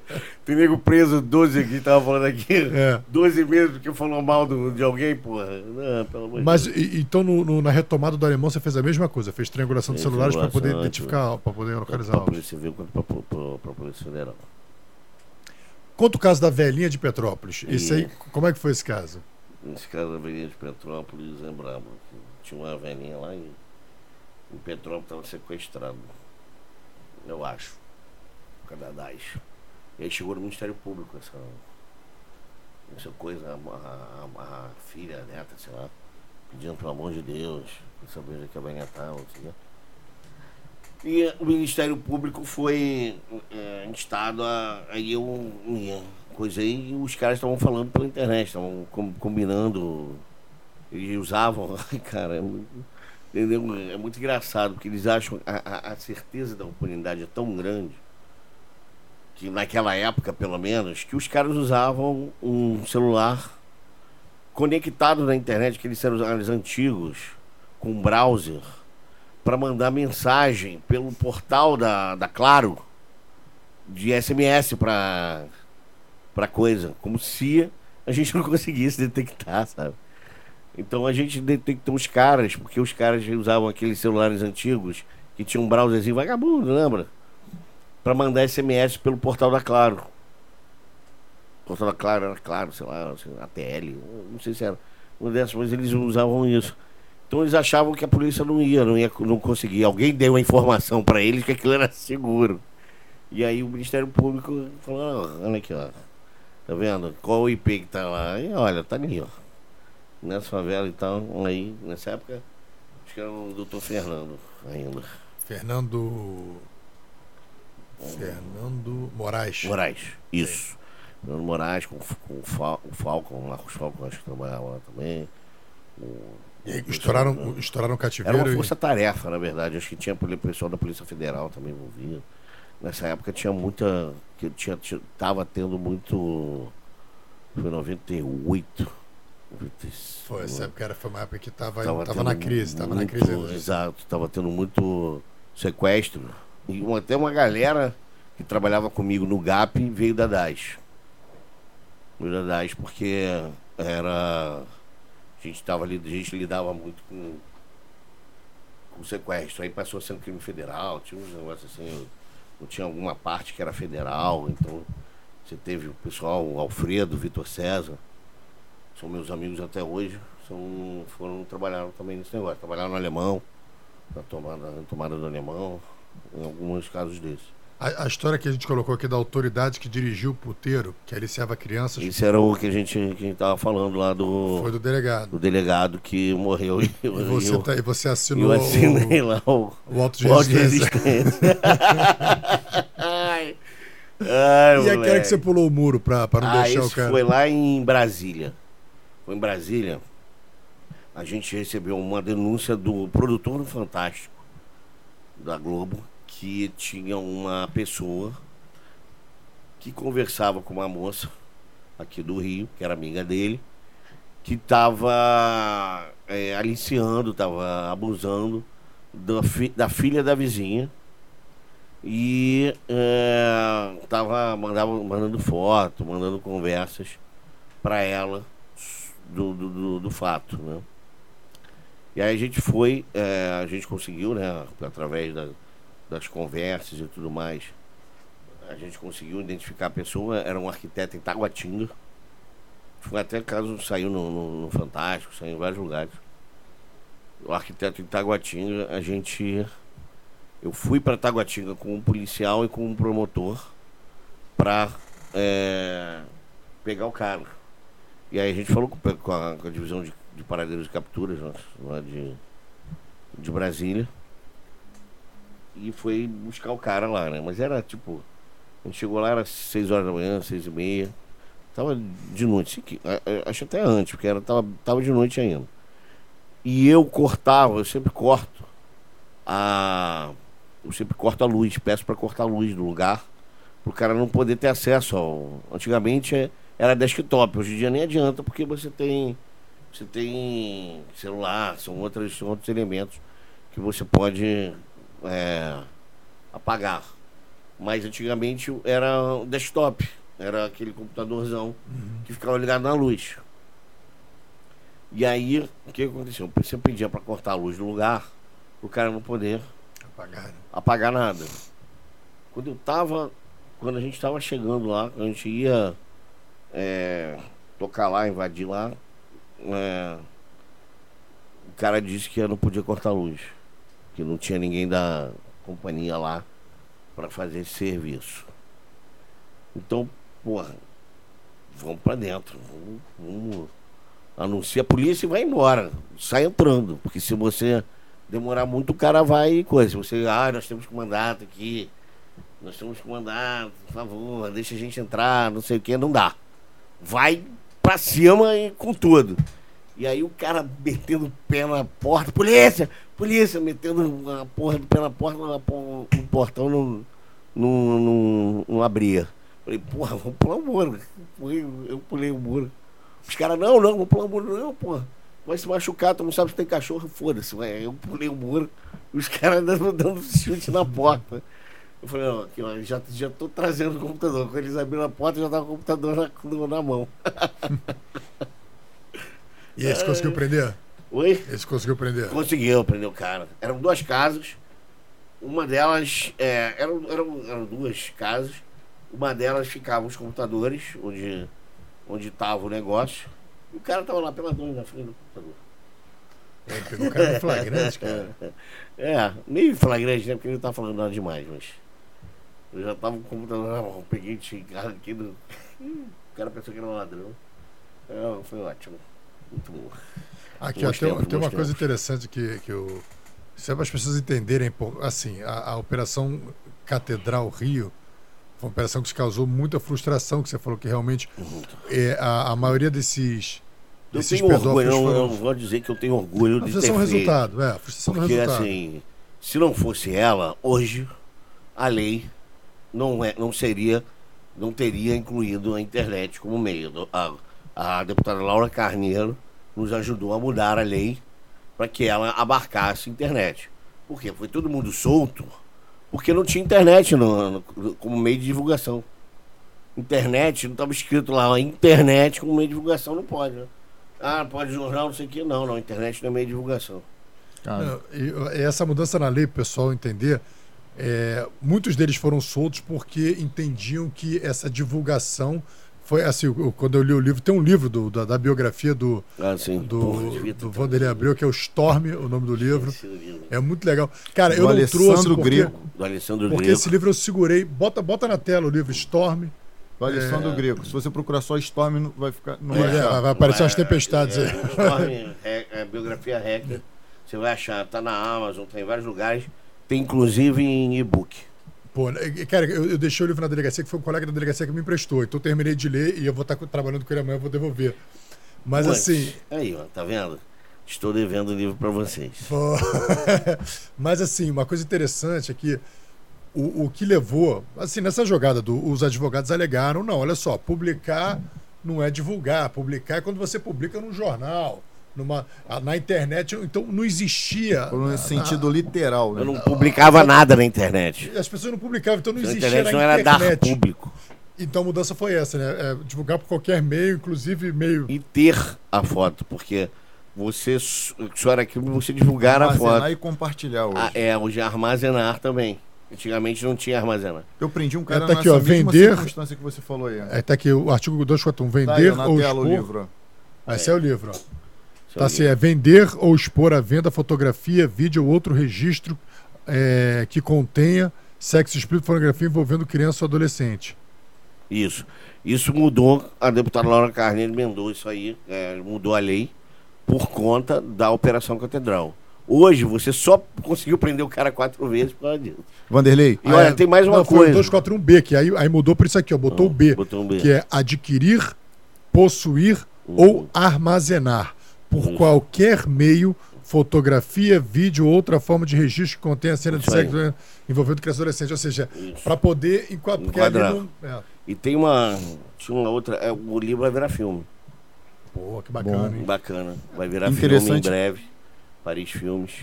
E estamos com os outros projetos aí. Vamos Pô, que Bacana, maneiro. que maneiro. Deixa eu te falar uma coisa que você falou aqui, é, que você prendeu o cara, o cara tava lá peladão e tal, e que uma das estratégias pro cara não apagar era cortar a luz, né? Era cortar a luz. E a- mais recentemente, 2000 e 2017, eu participei de uma operação que eu prendi o cara, o cara tava na frente da tela, de cuequinha ali, e a estratégia era diferente. Era não deixar ele desconectar, Desconectar o o computador. computador. Pra gente pegar ele em flagrante compartilhando pela, pela via peer-to-peer. É, a força né? probatória. Aí você tem a força probatória. É isso. Uma das coisas mais difíceis numa investigação de informática é você ter as duas pontas, que dê a força probatória para aquilo. né?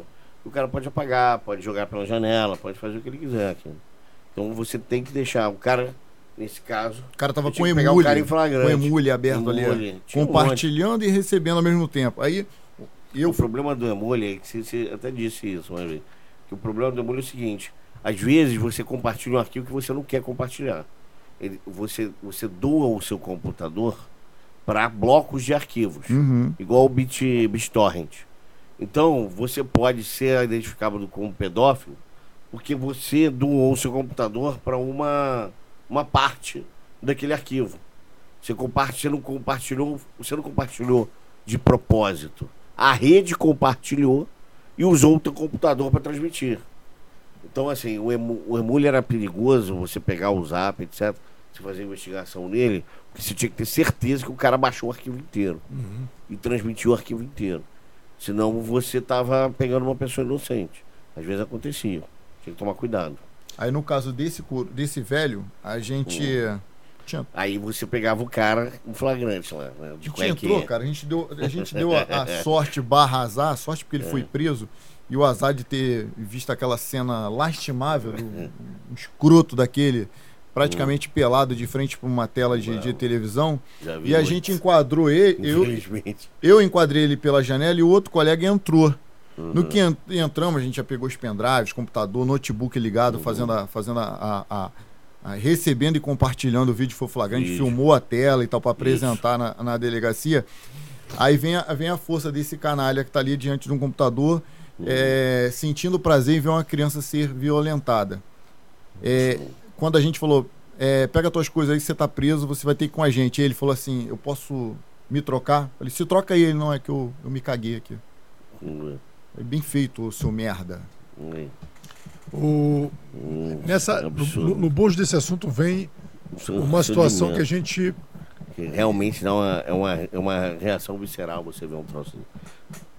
Assim, que eu que, não, que não, nunca fui treinado em nada, mas dá uma vontade de, de terminar o assunto ali mesmo, não deixar a justiça, não É. deixar ir pra É, justiça. imagina. É uma- eles, sempre, eles sempre acham isso. E Ele- agora eu que sou pai, eu não era pai na época, agora eu que sou pai, então, putz, cara, Deus me, me dê forças. Mas sabe, Vanderlei, não eles têm, um cara desse na minha frente. eles têm essa impressão quando a gente prende ele. Eu prendi um outra, outra. Como eu trabalhei dois anos na DRC, eu prendi alguns deles. Uhum.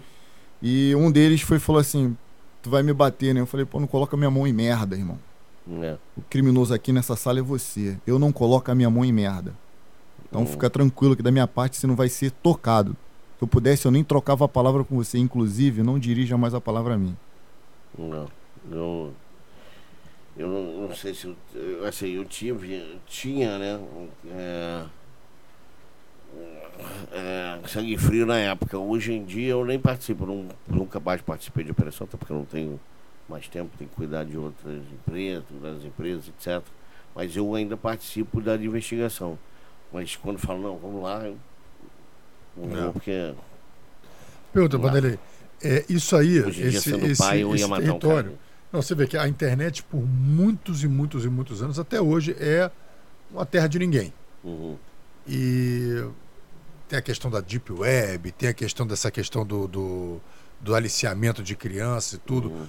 Chegou um determinado momento que a internet começou a virar um, um, um fenômeno também de movimentar socialmente grupos, por exemplo, graças ao Facebook, conseguiram mobilizar eh, a população egípcia que derrubou uma ditadura. Sim, Primavera Árabe. Primavera, exatamente. Uhum. Que depois acabou refletindo em vários outros países, árabes Países, também. Tunísia. No- na- nas eleições de 2018, a gente viu que a internet entrou com uma força dentro da política ao ponto de um- uma campanha que financeiramente foi, foi totalmente incompatível historicamente com o que se gasta para uma, uma eleição majoritária. Né? Geralmente eram 300 milhões, 400 milhões. Ali você viu a prestação de contas do candidato eleito em 2018 foi de Uhum. 2 milhões e meio. Uhum. Então foi a internet realmente o grande Foi. protagonismo. né? Foi uma disrupção. Protagonista. né? Foi. E aí, de repente, quando a gente vê agora essa situação da internet, onde você tem um grupo, às vezes, até que é mais ativo na internet do que o outro grupo. E Uhum. agora entra com essa situação de vamos regulamentar. Uhum. Algo que já. Estou dizendo assim, a regulamentação já era para fazer já há algum tempo, Sim. mas agora existe uma vontade maior de regulamentar. Uhum. Eu, eu acredito, tá? É uma, é uma conclusão da minha cabeça, que é principalmente por causa desse fenômeno político que está acontecendo, que hoje em dia a internet democratizou a informação. Então a gente Eu vou precisa. te dizer uma coisa. É, Eu, eu, tenho, uma- eu tenho uma opinião muito formada sobre isso. Minha opinião é o seguinte: precisa regulamentar. Por quê? Porque não é só política. É o cara que faz deepfake da menina. Hoje aconteceu no Santo Agostinho, aqui no Rio de Janeiro. Né? Então isso não é crime. Por quê? Porque não é um, é- não é um material de verdade. O máximo que você vai ter é difamação. Não é crime. Entendeu? Apesar de afetar tanto quanto se fosse ela naquela foto, as, as, as garotas se sentiram do mesmo jeito de que como se, como se fosse elas, o deepfake não é crime. Então assim, existem outras coisas, fake news. Fake news mata. Não é o fake news de um candidato para o outro, não. Fake news que, olha aqui, ó, fulano de tal estuprador. Internet, todo mundo da internet acredita em tudo. Você botou numa página da internet virou lei. Outro dia eu tava falando né? Você compartilha uma página na internet, não, né? tá, tá na internet. Minha mãe fala isso, coitada da minha mãe. Olha só, eu vi na internet. Assim, Você viu na internet, mãe, mas a internet, é- 90% das notícias ali são fake. Então, assim, todo mundo hoje produz notícias, qualquer um produz notícia. E eu estava falando para você, o recrudescimento hoje da sociedade, eu contra você, a gente não ter, ou você ser comunista, ou você ser nazista, fascista, não sei o quê, não tem o meio termo. Não é porque você está no cima do muro, não, não, porque eu, eu tenho opinião dos dois lados. Entendeu? Eu posso gostar de. Posso gostar de, de, de, de, de atirar na minha, no meu stand de tiro e, e ser a favor do, do Estado, do Estado forte. ser social-democrata. Eu não sou comunista porque eu sou social-democrata. Nem sou comunista porque eu gosto de atirar no. Nem sou armamentista porque eu gosto de dar uns tiros de vez em quando no stand. Não tem esse negócio. Eu não quero ter 20, 30 armas. Eu quero ter duas. Uma. Entendeu? Duas, pelo menos, para ter uma de backup. Entendeu? Eu, por exemplo, porra, tive meu porte, eu tava falando. Pela primeira vez, eu, que investi o caso de pedofilia até hoje, a Polícia Federal vem a mim. Sofreu ameaças por causa Sofri disso. ameaça a minha vida inteira, desde meus 20 anos de idade, sofri ameaça por causa disso. Tive meu porte de. De. De de, arma. de arma negado. Então, assim, tem uma. Tem um, existe uma coisa meio doida na sociedade que é 880. Não pode ser assim. Não pode. E tem que regulamentar. Agora, o que que vai regulamentar? E o pior é quem é que vai ser a pessoa, o agente, que vai dizer o que, que é verdade e o que é mentira. Tem uma. Costumam citar o seguinte: tem uma propaganda do Nizango Anais, acho que é da Folha de São Paulo, que é um pontinho, desse tamanho. Aí ele começa: ó, esse homem devolveu o espírito a um povo quebrado pela guerra. Esse homem tirou o seu país de uma hiperinflação de mais de mil por cento a níveis aceitáveis de, de 10, 15% ao ano. Esse homem tornou, uma das, tornou um país quebrado uma das indústrias mais fortes do mundo. Uma potência militar, blá, blá, e vai sair do pontinho e vai formando uma imagem, aquela imagem de, de, de jornal. Quem é?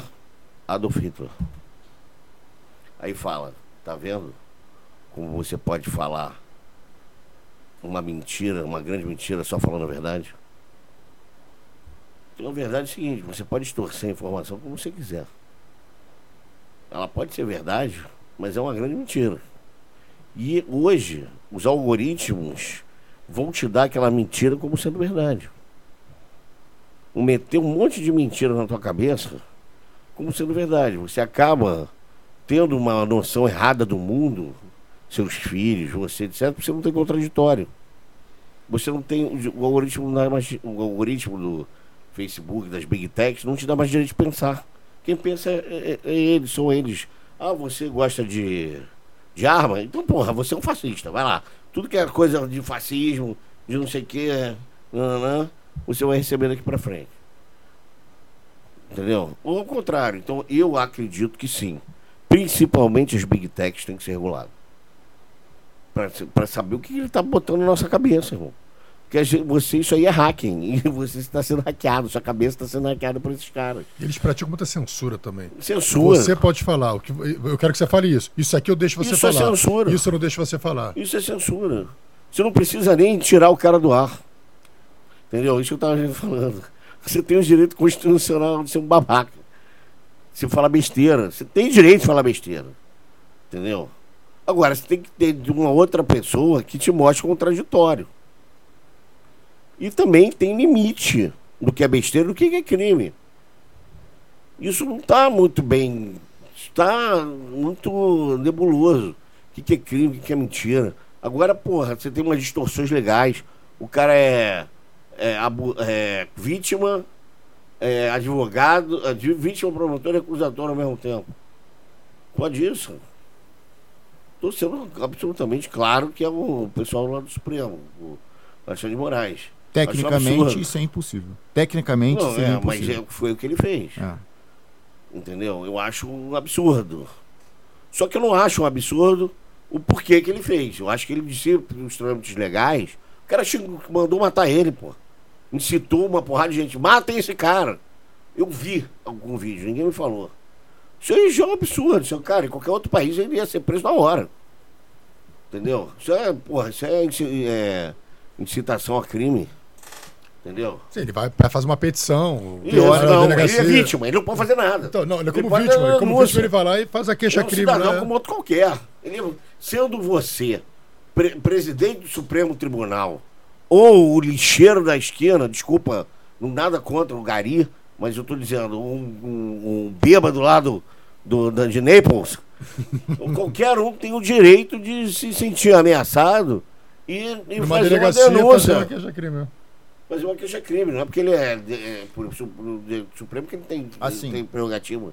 Assim, eu não concordo com o que ele fez, mas ao mesmo tempo que eu não concordo, eu falo assim: se eu tivesse passando pela mesma situação e tivesse o mesmo poder, será que eu não faria? Mas aí o poder é dado a quem não quer. Por isso que eh, você tem poder, você conhece uma pessoa pelo que quando você dá um pequeno poder para ela. Já dizia Michel Foucault. Isso que ele fez foi um abuso de poder. Sim, sem dúvida. Ele abusou do coisa. Apesar de. Existe uma coisa. Pode até ser legal o que ele fez. Mas não é moral. Na minha opinião. Pode até ser legal. Agora, o que ele fez. Não, o que não quer dizer que esteja errado. São duas coisas diferentes. Ele até agiu certo, até agiu. Ele agiu errado por uma causa correta. Agora é Maquiavel, maquiavélico, foi uma coisa maquiavélica. Entendeu? Os fins justificam os meios. Não, e, da- e dali a coisa e, e dali a coisa vai tomando uma proporção, daqui a pouco aí tira Ah, o, pode salário o do cara. O que, que é verdade Tira o agora? salário do cara, Eu tira não o salário posso da mulher falar do que ele tá cara. errado. Agora ele vai me prender também? Porque eu acho que foi uma distorção absurda. Não quero dizer que ele está errado. Ele foi ameaçado. Ele só não podia prender e julgar e fazer tudo com o cara. Não existe. Você tira a segurança jurídica. E você fica com medo de falar. Você passa a, a ter uma sociedade contra-problema. Pô, será que o Alexandre de Moraes vai me prender agora? Porque eu tô falando aqui no, no Fala Guerreiro? Não, mas o pior é o seguinte, você pode, mas, por exemplo, se eu quiser xingar, existem alguns personagens na política que eu posso xingar à vontade. Eu posso xingar, posso jogar futebol com a cabeça do cara, eu posso, pô, eu posso fazer o que quiser. Que nada Isso que ele tá falando é, por por exemplo, chegou, Agora, tem chegou o outros que se eu fizer, meu irmão, assunto- eu vou preso. É. Isso que você está falando é, é 100% verdade, porque chegou um momento do assunto que eu já comecei a ficar preocupado. Falando sério. É. Falou, será que eu, eu comecei, já começo a ficar preocupado? Bom, a gente está chegando num termômetro aqui que de repente, eu não É. sei se. Não, e pior é que daqui a pouco desclassifica o nosso, o nosso podcast porque a gente tá falando isso. Isso é Porque O verdade. YouTube lá vai lá e. Mas assim, o, o- o ponto que eu queria falar assim, sobre, sobre essa PL da fake news, que agora é, é o, é o grande lance do momento. É, eu, sempre, eu sempre pergunto para as pessoas que estão aqui, eu falo assim, cara, você acha que o Código Penal já, já, já, já pode regu- o- o- a internet ser regulamentada já pelo que tem no Código Penal? No caso, você tem, um- Civil, etc. é, você tem uma, uma, uma calúnia. Estou na calúnia, pô, me senti caluniado na internet. Tem eu uma fui, eu prisão fui na legal no Código delegacia. Penal. Mas, mas é aquilo que a gente tava falando da pedofilia. O cara vai achar uma brecha, porque é uma, é uma nova tecnologia. Então o cara vai achar um jeito de dizer que aquilo não é, não é calúnia se for pela internet. Sim, mas, mas, mas a questão é a seguinte, você teve a calúnia. O cara foi no, no- no delegado. O delegado vai apreciar aquela, aquela ocorrência. O delegado fala, não, realmente é calúnia. Manda para o promotor. Você já tem uma segunda pessoa apreciando a mesma ocorrência. Não, realmente é calúnia. Faz a denúncia. O juiz, terceira pessoa apreciando a ocorrência, pô, é calúnia. Condeno fulano pela calúnia. O grande desafio é o que você falou. Isso Quem quando- vai, quem vai você- determinar o que é fake E news e o que assim, é calúnia? eu vou né? te falar, o cidadão comum, quanto tempo demora isso, cara? Cara, e se de- você for na delegacia, ó, fulano me xingou. Vai, Ah, toma no cu, né? Não, mas, mas sabe qual é o grande desafio? É o seguinte, é. Dentro Entendeu? dessa pedra da fake news, você pegar agências que vão regulamentar, agências Isso. checadoras. Aí dá. Quem são esses Aí, agentes bom, checadores? aí beleza. Aí chega onde eu queria chegar. Eu acho que tem que regulamentar, até para não deixar distorções, como o que aconteceu e que estão acontecendo, que qualquer um agora vai lá e chega, qualquer juiz, qualquer pessoa vai lá e chega e diz que é fake news.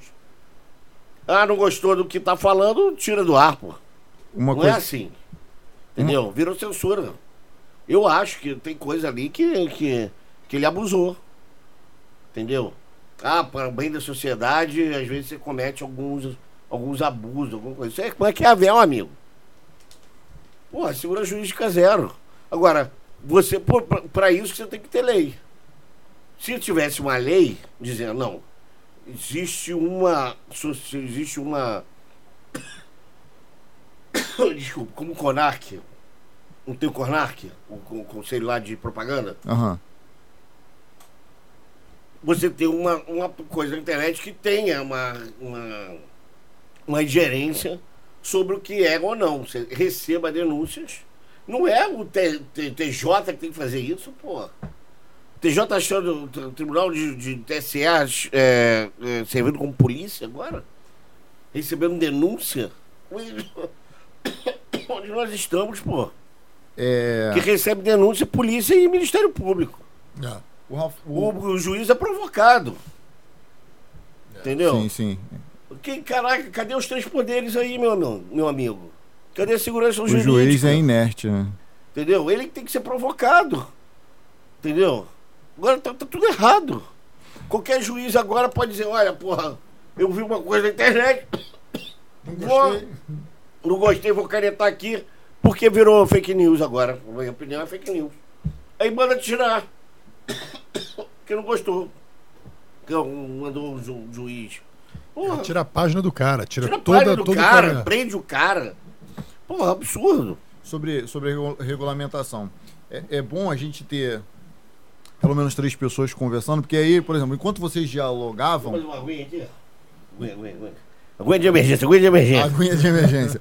Enquanto vocês dialogavam, eu percebi o seguinte: é, conforme eu disse, eu trabalhei na DRCI dois anos. Uhum. Aí o Rafael foi e falou: olha, regulamentar, basicamente, tá? Não foi exatamente o que ele disse, mas regulamentar para que se nós já, já temos o Código Penal que Uhum. diz o que é uma calúnia. Se o cara ofendeu alguém, mesmo utilizando Facebook, Uhum. Instagram, TikTok, qualquer ferramenta dessas que seja, Uhum. xingou, tá aqui no Código Penal.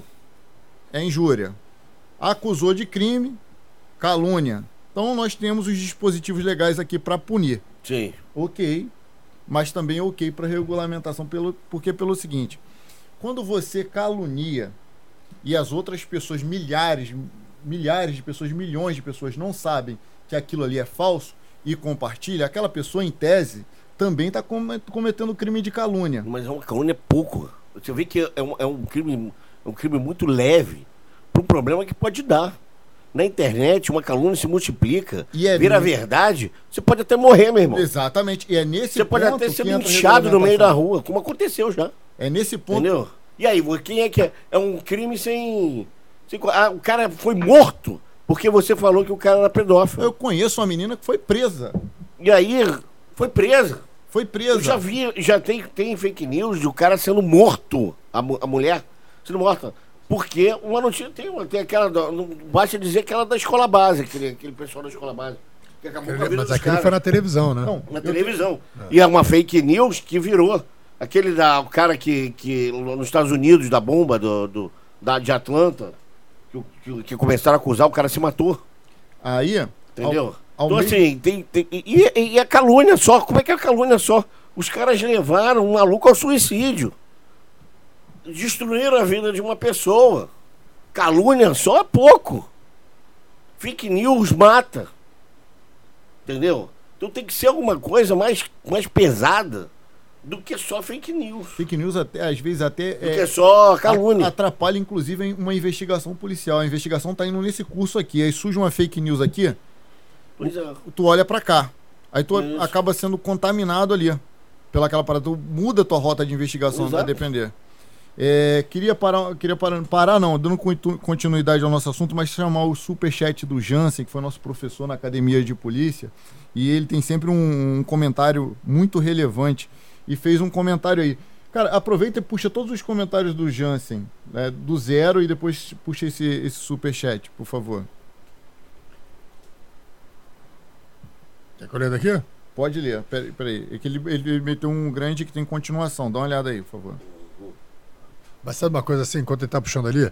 Eu acho que se, Tá na tela- se for tá da. tela se- já, eu acho que a porrada que vai dar, no caso, o- o- a- da, da fake news pela internet, tem que ser da mesma altura de uma fake news para uma emissora de televisão. Com certeza. Tem o mesmo Não, é poder qualquer de mídia. divulgação, para qualquer É pra mídia. qualquer mídia. É pra qualquer mídia. Porque a gente tem emissora de televisão que não tem vergonha, porra, e, e- passa batido e depois faz Pra uma notinha de mídia. rodapé. Ó, É, pô, exato. desculpa aí. Ontem nos enganamos, ontem nos enganamos. Então é pra Parece qualquer que- mídia. Eu concordo totalmente. Não é só pra internet. É você fazer isso pra qualquer mídia, mesmo que Que atinge uma massa, exatamente. Deixa eu só ler todo aqui o do. Jansen aqui, vamos lá.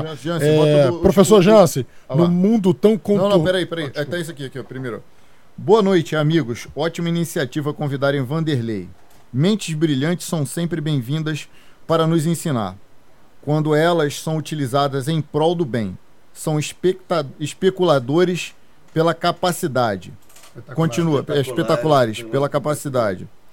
É, de solucionarem crimes e identificarem suas respectivas autorias. Agradeço pela oportunidade de poder assistir a tão brilhante entrevista. Abraços a vocês e esse ilustre convidado. Fiquem com Deus. E logo depois ele fez mais um, que é o. Muito obrigado. Pode Muito obrigado.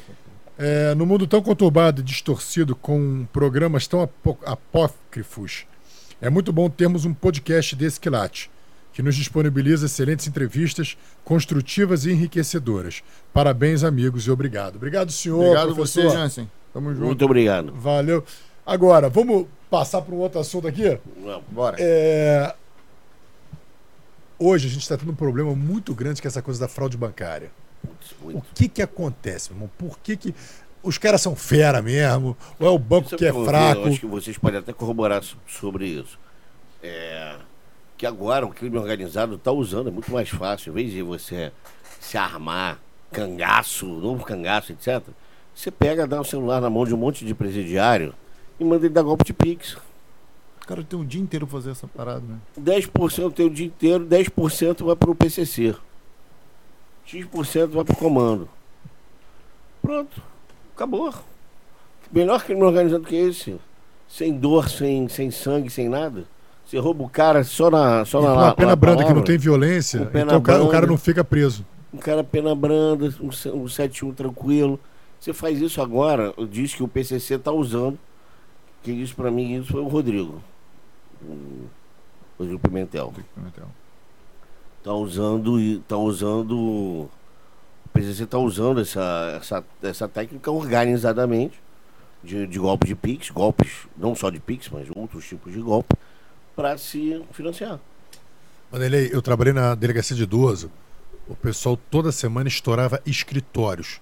Era uma sala igual essa aqui com trocentos computadores e os caras o dia inteiro fazendo. Tá cada vez Ma- mas, mais. existe, mas existe o seguinte: existe o, o 171 que é que você induz aquele idoso, a pessoa, a fazer o depósito a entregar o dinheiro. Uhum. Mas quanto a fraude da pessoa entrar na conta, entrar na conta e desviar dinheiro, o isso é possível hackear, se burlar o sistema de banco, você nunca vai saber.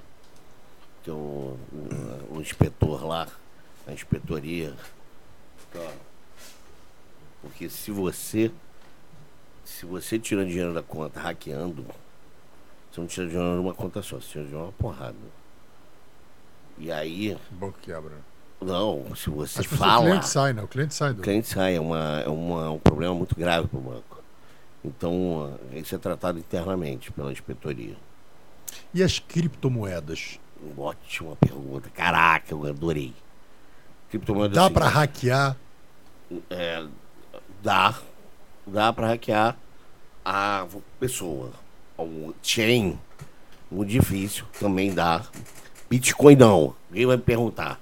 Já tomei porrada pra caramba sobre isso. Hoje, o Bitcoin não é hackeável. Ou seja, o que eu quero dizer, a Só chain Bitcoin? do Bitcoin, tá? A, o Bitcoin, você não pode criar Bitcoins do nada. Isso não existe. Bitcoins, eles foram criados, acabaram ali, não tem mais, nem mais como criar. E você, e é seguro. A chain é segura, de transação é segura. Só que você é um ser humano que tem uma carteira, assim como batem a carteira no meio da rua, podem bater sua carteira digital. Se você demole, que nem o Neymar, entendeu? Ele não vai hackear o sistema, vai hackear você. 71, engenharia social. Ou se você deixou uma senha fraca, entendeu? Ou se a sua senha é a mesma senha da Netflix. Entendeu? Você tem lá, você tem bancos. É, Have I Been Pounded? Tem um, tem um site que, que vê se a sua senha. E o pessoal costuma usar a mesma senha para tudo. Pro Netflix e pro site de sacanagem. Então acaba dando merda. Entendeu? Então, assim, senha fa- fraca vai ser hackeada. Botar aquele segundo verificador, aquele do. É bom, é muito bom, é uma boa iniciativa. Principalmente se for um autenticador. Existem autenticadores É autenticador, isso aí. é, específicos para isso. É bom você usar o autenticador. Em vez de você usar o telefone, o telefone também tem golpe do cara de dentro da, da própria aparelho do telefone clonar o teu celular, né? Passar o teu, porque agora é I. É, como é que chama? I. Sim. É, o, o sim é eletrônico. Então, o cara. Você recebe um, uma mensagem E o cara manda um sim, como se tivesse. Você quisesse que o teu telefone fosse transferido para outro sim. E aí o cara transfere o telefone para outro lugar temporariamente e depois transfere de volta. Entendeu? E aí entra na tua conta, faz a limpa, você nem sabe o que foi que, que, que aconteceu, porque foi meia-noite, uma hora da manhã. O cara vai, transfere teu, teu número de celular para outro celular, para outro sim e depois transfere de volta para o teu sim. Aí se o cara, Antigo. a verificação dois fatores estiver direcionando para SMS pro celular. O celular você nem vai saber que foi roubado. Nem sabe por quê. Caramba. Que doideira. Eu uso, eu uso o autentificador do Google. Exato, por isso que eu uso o autenticador.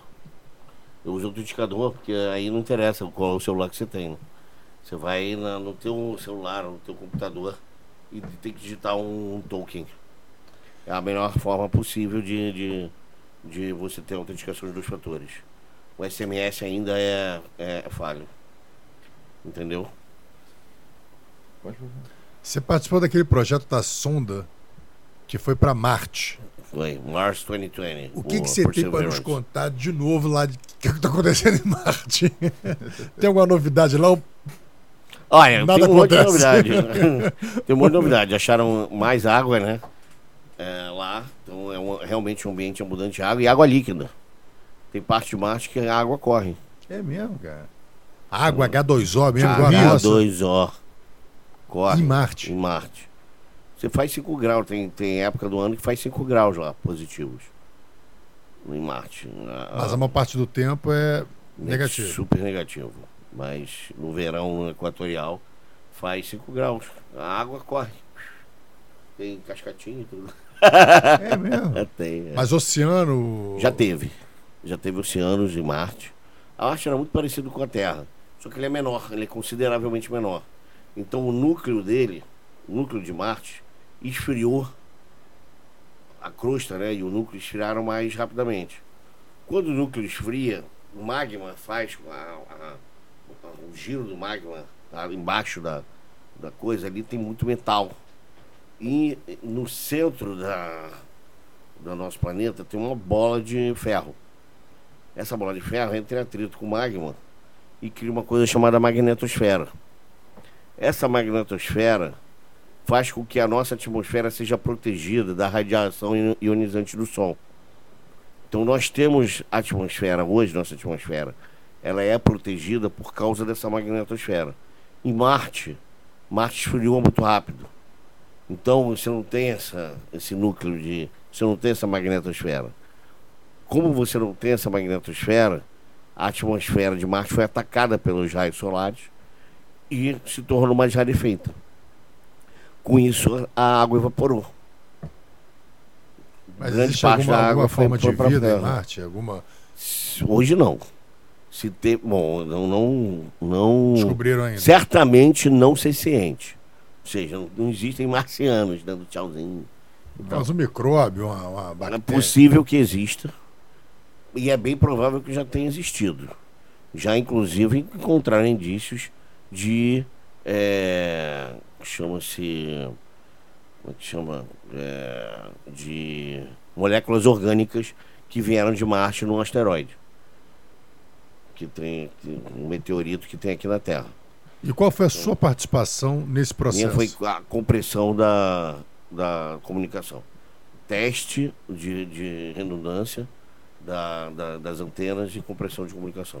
Qual o tempo que uma. A mesma coisa do James Webb. Também participei do, do, do projeto do telescópio, do novo telescópio, da mesma forma. Transmissão e compressão. Você está falando do- De- da compressão da comunicação, estou fazendo uma cara aqui de que estou ligado, mas eu não, não faço ideia do que você fez. As imagens que vêm para a Terra, as imagens de comando e controle e as imagens que você vê, filme, etc., vêm para a Terra de algum jeito. Através de uma coisa chamada Deep Space, Communica Deep Space, Web- Deep Space Network, que é um monte de, de sonda satélite que fica espalhado pelo espaço que a NASA criou. Hoje em dia existe uma outra forma que chama-se Deep Space Optical Communication, que é a laser. Então, com essas duas, você chega à Terra com uma laser um outro tipo de onda ótica que não passa lá. Mas existem formas de comunicações diferentes da NASA que fazem com que a comunicação seja bem robusta, que você consiga está trocando, inclusive, para você ter mais dados sendo enviados e recebidos de fora da, da, do nosso sistema, nosso, nosso sistema local, que é Lua e Terra. Então, depois da Lua, em outro, no segundo ponto de Laplace, que chama, que é onde fica o James Webb, ou de Marte, ou de planetas do Outer Ring, que eles chamam, depois do, do, astero, do, do asteroid belt, do cinturão de asteroides, que é depois de Marte, você tem o cinturão de asteroides, que é um planeta que não se formou. Tem vários planetóides, planetas anões ali, como Ceres, por exemplo. Então, tem vários planetas ali. Planetas anães. Os anães. e quanto tempo a imagem chega na Terra? A imagem que você então, captura na, em Marte? Outra boa pergunta. É, hoje existem dois tipos de comunicação. Existe uma comunicação que eu não posso revelar muito, muita coisa, mas que pode dobrar uma parte do espaço e ela passa, ela dá a impressão de que você recebe a informação mais rápido que a luz. É uma comunicação quântica através de microsingularidades nuas. Está sendo pesquisado ainda. Então não posso abrir muito sobre isso. Mas ela, ela diminui o tempo de entrega da. É como se você. Se você tivesse acenando em Marte e você pudesse enxergar, você recebia a ima você receberia a imagem de estar acenando antes de você antes de você levantar a mão. Antes de você ver aqui da Terra que você estava levantando a mão. Isso é uma comunicação em tese mais rápido que a luz, mas não é mais rápido que a luz. O espaço que você percorreu é menor. Isso é um tipo de comunicação. É uma coisa de doido mesmo. Você tá vendo com essa cara de careca aí. é coisa de doido mesmo. É porque é um assunto que a gente é completamente. E aí a outra comunicação, que é a comunicação normal, chega em torno de 15 minutos. De 5, depende do. Porque ela está mais longe, Marte fica mais longe da Terra e mais perto. Ela tem duas posições diferentes. Então, quanto mais perto da Terra, mais rápido é. Quanto mais longe, mais longe é. Ela, uma comunicação de par, né, full duplex, que é ir, você dá um comando e voltar, dá até, pode, pode levar até 30 minutos. Deixa eu te perguntar, a gente está falando de imagem, né? Nós já mandamos alguns robôs para Marte. Sim. Quanto tempo que, que é necessário para uma, uma espaçonave sair da Terra e chegar a Marte com um desses robôs? Seis meses. Isso vai depender, porque você lança de dois em dois anos, tem uma janela. Por quê? Exatamente pela, pela linha, pelo alinhamento de Marte com a Terra. Quando Marte está mais próximo, Marte está mais próximo da Terra de dois em dois anos. Então você tem uma janela para lançar essa coisa. O mais interessante é o seguinte, não é a aceleração. Não é você ir chegar lá. É você chegar lá e desacelerar e pousar. O mais difícil não é você chegar lá. Você chega lá rápido, fácil. Mas você tem que ir a determinada, por determinado momento, você tem que começar a desacelerar para poder entrar na, na, atmosfera. Senão você passa direto. Ou então você, você ricocheteia igual na atmosfera da Terra, igual uma bala. Quanto a. Tava na cabeça agora a palavra. A gravidade de Marte. É um, 18 vezes mais menor do que a da Terra. Acho que é por aí. 18 vezes menor do que a da Terra. Bom, não fica voando tanto assim, dá para ficar. Não, dá para correr, mas. Você, não, você não corre. Não corre? Você vai dar pulos assim. Você vai andando, dando pulos. Você seria mais tá divertido num outro projeto Marte, também, né? que é o programa Arte, Artemis. Projeto Artemis. Projeto Artemis. É, que é Artemis porque Artemis era a irmã de Apolo, na mitologia grega. Uhum. Você se lembra que o projeto Apolo foi o projeto que levou o homem à Lua. A, o projeto Artemis vai ser o projeto que vai levar a mulher à Lua. A primeira, o primeiro ser humano a pisar na Lua no século XXI vai ser uma capitão da Força Aérea Americana uma negra, capitã da Força Aérea Americana. Agora esqueci o nome dela. Mas ela já foi escolhida para ser o primeiro ser humano a pousar na Lua no século XXI. E o projeto Artemis vai levar uma, uma, um ser humano de volta à Lua. Não só o ser humano de volta à Lua, mas com uma presença permanente na Lua. Você vai ter uma base lunar permanente agora. A ideia é essa. Igual como tem aquela estação espacial. Igual como tem a estação espacial. Ela vai ser descontinuada e agora a gente vai ter uma base na Lua. Aí vocês estão levando uma, uma mulher negra, aí o próximo projeto é levar um, um transexual. Pois um índio. Transexual já foi, já. Tem que levar todos os. Não, faz parte. Tem, tem que ter vários É, com representantes. eu- eu- eu- Como é que é? Igualdade, igualdade, igualdade de gêneros e direitos. Os únicos que não podem ir Mas, na assim, lua que- são os homens héteros Eu brancos. mas eu- já foram, porra. Esses já foram uma porrada. Mas eu acho isso, acho isso legal, porque realmente houve uma. Por, por exatamente por representar o povo. Porque, na verdade, você levou o homem à lua na Guerra Fria. Então você tava lá um monte de branquinho, bonitinho. Não tinha nem ne- neguinho, não. Tinha só branco. Isso é um absurdo. Isso não representava a sociedade americana nem naquela época. Era um tremendo, era um tremendo preconceito. A, a, o programa espacial foi dirigido por um nazista. Lembrem disso. Ernest von Braun era nazista, inventou as bombas que destruíram Londres. Então ele só, não só os Estados Unidos, mas eles só admitiam branco no programa espacial. É, naquela época, 1960 e pouco, tinha Jim! Crow né? Era mais. Era mais era uma- a segregação lá era, era, era radical. E assim, assim, eu acho que está sendo feita uma correção histórica aí. Se levar uma mulher, porra, porra já levaram até cachorro! Pô, mas a, não mas, a ideia deles é, mas a ideia deles é essa. Levaram uma cachorra, uma, Até a Luísa. Mel já tinha sido atendida no seu pleito antes mesmo de nascer. A cadela da, da, da, da- a Laika, que foi o primeiro ser vivo, coitada da Laika, morreu, mas foi o primeiro ser vivo a orbitar a Terra. Porra, não levaram uma, uma astronauta, uma astronauta mulher à Lua. Não levaram um negro à Lua. Pô, que absurdo, cara. Né?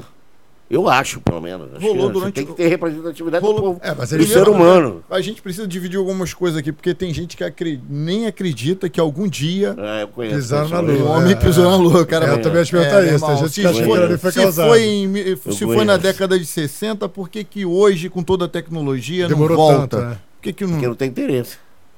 É caro pra cacete. Você sabe que o, o- depois das pirâmides do Egito, o a, o projeto Apolo foi o que mais demandou gente e grana. Você precisa ter uma noção, o projeto Apolo custou mais do que o PIB brasileiro na época. É mesmo. Tudo que se produzia no Brasil não foi o projeto Apolo. Entendeu? Então, assim, é dinheiro, meu amigo. Por que, que os russos nunca foram? O russo nunca foi à Lua, nunca pousou na Lua. Só é, pousou gente, né? Só os americanos pousaram na Lua. Por quê? Porque dinheiro. Aquela foi a Dinheiro única cacete. expedição que de fato pisou Não, a lua. Apolo 11 não. Teve mais. Teve outros. Mas não foi Todas divulgado. americanas. Não, foi divulgado. Pô, nego andou, jogou beisebol na lua. Você não tem a foto do cara andando de, de bugre. Depois, você nunca viu, não? Aquela, aquela, aquela, aquela é verdade? Que É, tudo verdade. O cara cantando. Eu tô andando na lua. Tem um monte, o cara tirando foto. Passou um dia inteiro na lua. Tem um monte, aquela foto do- da, da, da Terra, a- da Lua e da Terra nascendo. Isso tudo foram missões depois. Foi até 17, Apolo 17. E Apolo qual- 13 não deu aquele problema? Foi Sim, depois foi, da 11, sim. entendeu? Mas Apolo 12 pousou. Tinha uma mulher na. Apolo 13. Não, tinha Não não. tinha, não? Não tinha. Tinha um que a mulher Não tinha explodiu. nenhum. Aquele que Tinha da mulher explodiu. Challenger. Isso foi em 84, cara. E qual Anos o interesse de botar uma base na Lua? Qual, qual é o projeto? Cara, agora é o novo, é a nova, é a a base na Lua. Serviria para você minerar um tipo específico de combustível que vai ser usado para levar o homem a Marte. É isso. Mas já sabe que existe esse combustível. Já. Já sabe que existe combustível lá. Foi descoberto. Cara, depois que você invadiu a NASA, ela evoluiu muito, porque realmente as coisas. Até você invadir, eles estavam meio. Ali, Depois tava ali, pra levando o cara na Lua. Porque, né? pô, descobrir um combustível dentro do. Assim, no, no subsolo do. do, do- da, da Lua. Teve, teve som, né? Mas eu acho que, na verdade, na verdade, os, os últimos a corroborar esse negócio foram os chineses. Com, a, com o rover deles agora. Eles tiveram. No, e a Índia também teve um lado oculto da Lua. Agora todo mundo vai lá Pra você-. É uma zona Pra do você que fica falando agora a NASA vem, agora o discurso mudou, hein? Agora, é- Agora lá a na NASA vai. NASA, lá na NASA, ele, a NASA diz, ó, agora o Vanderlei vem, hein? Agora nós vai. É, vem cá, o, esse negócio de China, você falou da China, agora a Rússia e tal. Você já prestou serviço pra OTAN também, né? Pra OTAN, pra JAXA, pra Agência Espacial Japonesa, pro Estado-Maior General das Forças Armadas. Eu sou português, tenho dupla nacionalidade. Como é que foi esse serviço? O que, que você fez na nacionalidade. Eu fiz uma coisa chamada comunicação multinível. Porque eh, você tem uma rede, você tem uma rede da OTAN, que é, o- que é uma, uma rede classificada da OTAN, chama-se NATO Secret. Você tem Secret, você tem três tipos de rede. Tem Secret, você tem Cosmic Secret. Cosmic Secret é onde você sabe onde é que o Bin Laden foi enterrado. né? Onde jogaram o corpo do Bin Laden no meio do mar. O Secret é que você sabe mais ou menos, eu tenho o NATO Secret. Que é um tipo de certificação que você só ganha se você for de um país, ou cidadão de um país nato, e no meu caso, eu sou cidadão português. E aí o no Afeganistão eles têm uma rede, que é uma rede que você assiste né, as coisas, que você pode mandar e-mail para sua namorada, pode fazer as coisas todas lá. E tem uma rede que você recebe comandos da NATO, da, da OTAN. Ela tem uma coisa chamada data diode, diodo de dados, que ela só vai para um lado. Entendeu? Ela- você só manda coisas. E essa coisa, como você não pode voltar dado, como é uma rede que transmite, tem que transmitir pouco dado por natureza, você tem que transmitir um- uma, uma, uma- um comando, o mesmo, o mesmo e-mail que dá um comando pro sargento, dá um comando pro coronel. Só que você só vê uma parte do, do, do comando. Só vê a que te interessa. Isso chama-se comunicação multinível. Você manda uma mensagem só, o sargento vê essa mensagem o que ele quer e o comandante vê a mensagem que interessa a ele, através de chaves múltiplas de segurança. Minha mensagem, cada um recebe uma. Isso. Você, você, você manda uma comunicação inteira, só que você recebe tipo um malote. Entendi, E aí cada um tem sua chave para decriptografar uma parte da mensagem. entendi. Pô, bacana. Entendeu? Isso chama-se comunicação multinível. Foi isso que eu fiz na OTAN.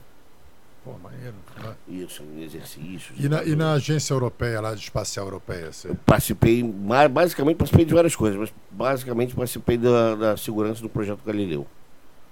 Que é um projeto, que foi o projeto que levou. É o primeiro projeto de GPS privado. Todas as constelações, a constelação americana a constelação russa, são públicas. A, do, a da a europeia é privada, ela tem uma banda pública, mas você pode assinar. Por quê? O que estava acontecendo?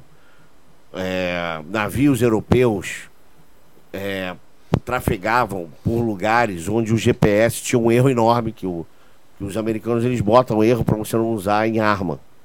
Você tem várias bandas diferentes de GPS.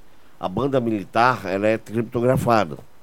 As outras bandas elas têm um erro de, de, de distância para você não usar para míssil, etc. Existem alguns lugares do mundo que são de sombra de GPS. Os Estados Unidos e a Rússia desligam o GPS em zona de guerra. Por exemplo, lá em, na Ucrânia, em vários lugares diferentes. Então, avião, nada disso funciona com GPS. É uma merda.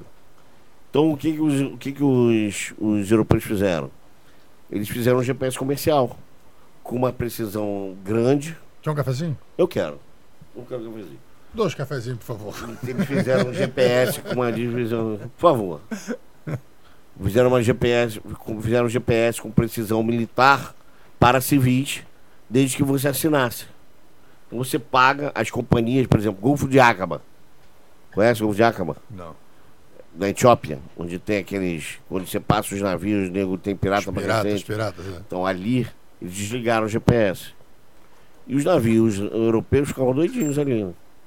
Que navegação marítima, você não usa o É astrolábio. favorecer, favorecer os piratas, né?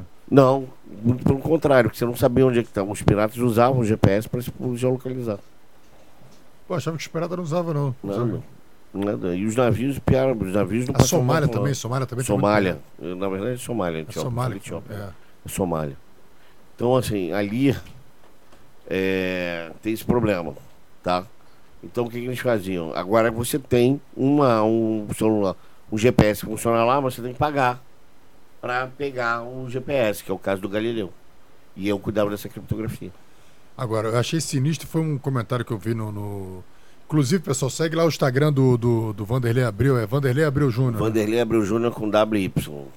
Porque é o seguinte, eu vi, eu vai vi notícia que você, é você legal, fala. porque você, se você se interessou pelo curso, a gente vai ter, vai ter coisas lá para falar. Ah, é o curso. Tem um, tem um link do curso? Tem um link do curso? Passa ele Passa pro. do Passa pro. Pedro ali que ele vai botar na descrição do, do, aqui do chat. Se você quiser ganhar um tchu-tchu-tchu a mais, eu vou te ensinar como. Isso aí. Isso aí. Se, se você quiser ganhar um. Se você, Se você quiser ganhar um tchu-tchu a menos, faz um concurso aí pra Polícia Civil e vem com a gente. se você quiser correr atrás de Vem parar de- correr atrás, parar de correr atrás de bandido e correr atrás de grana agora, é comigo mesmo, hein?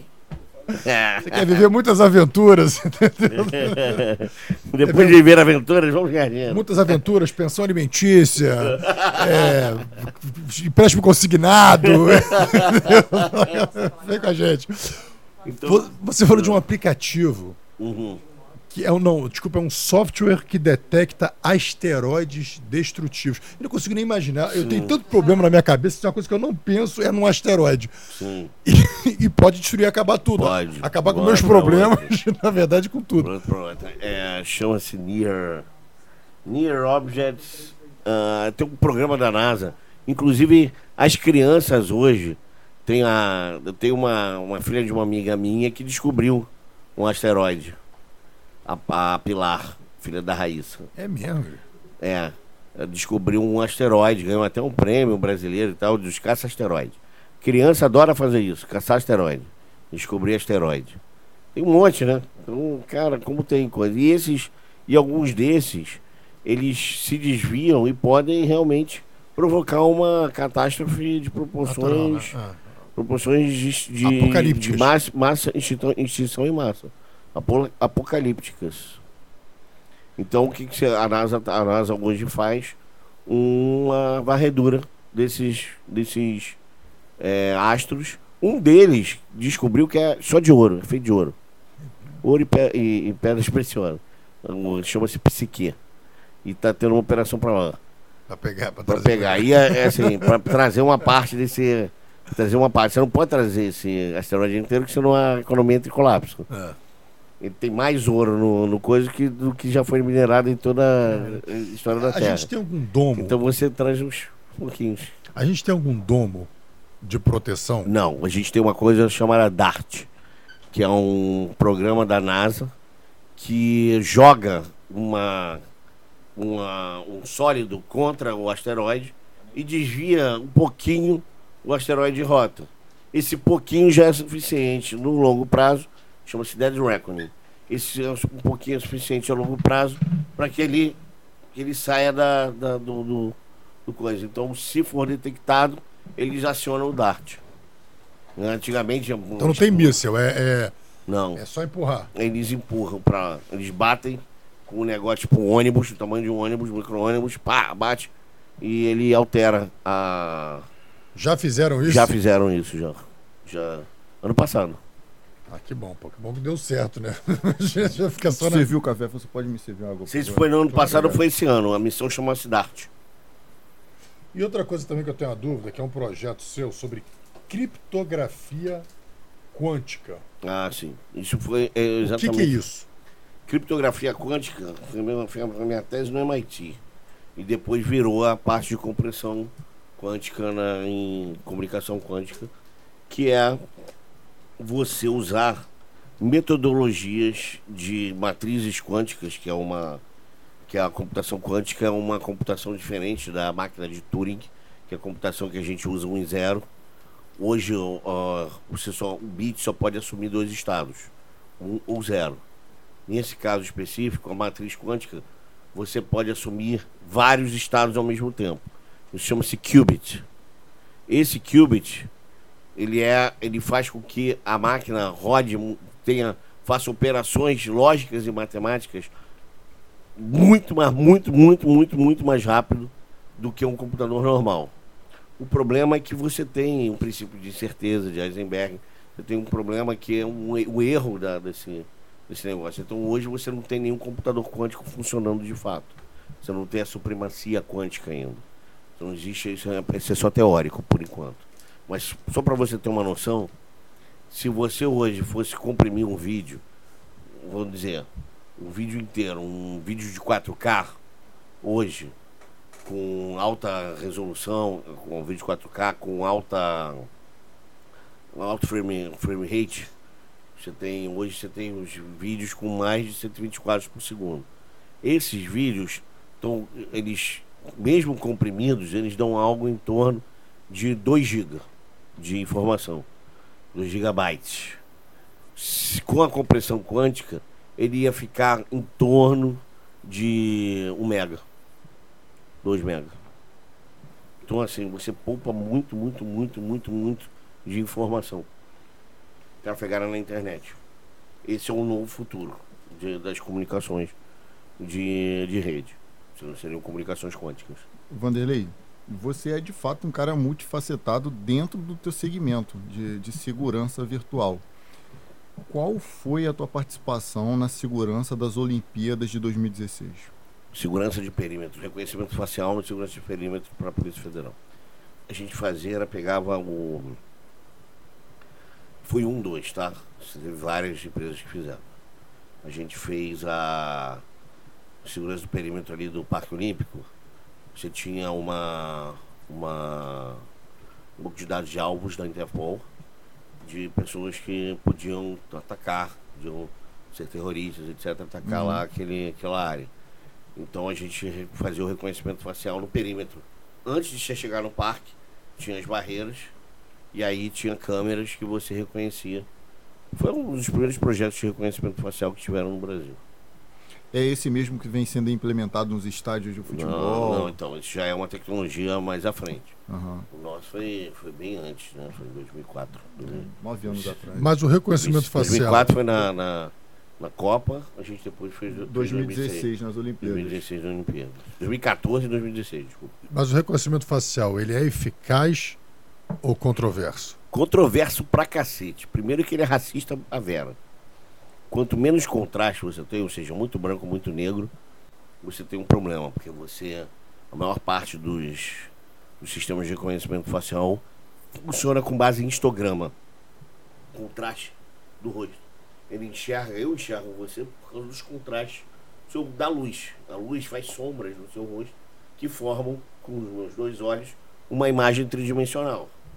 A câmera faz a mesma coisa, ela funciona com base em histograma.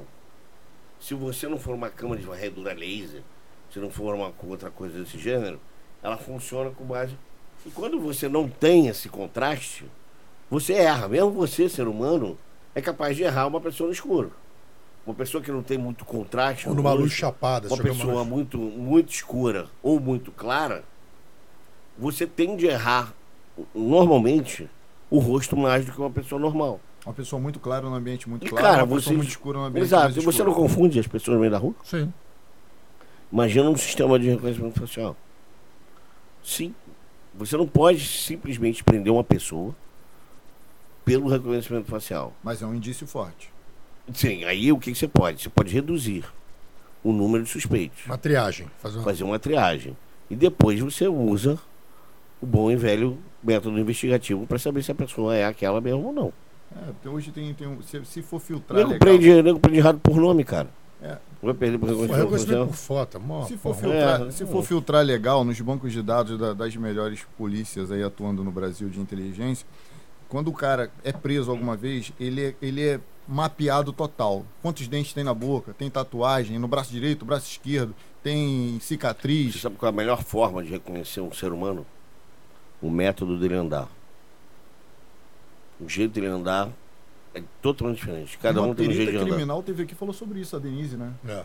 Que inclusive está usando esse método de reconhecimento facial lá no, na, na, Defensoria Pública e Ministério Público. O jeito da pessoa andar, cada um tem um jeito de andar diferente.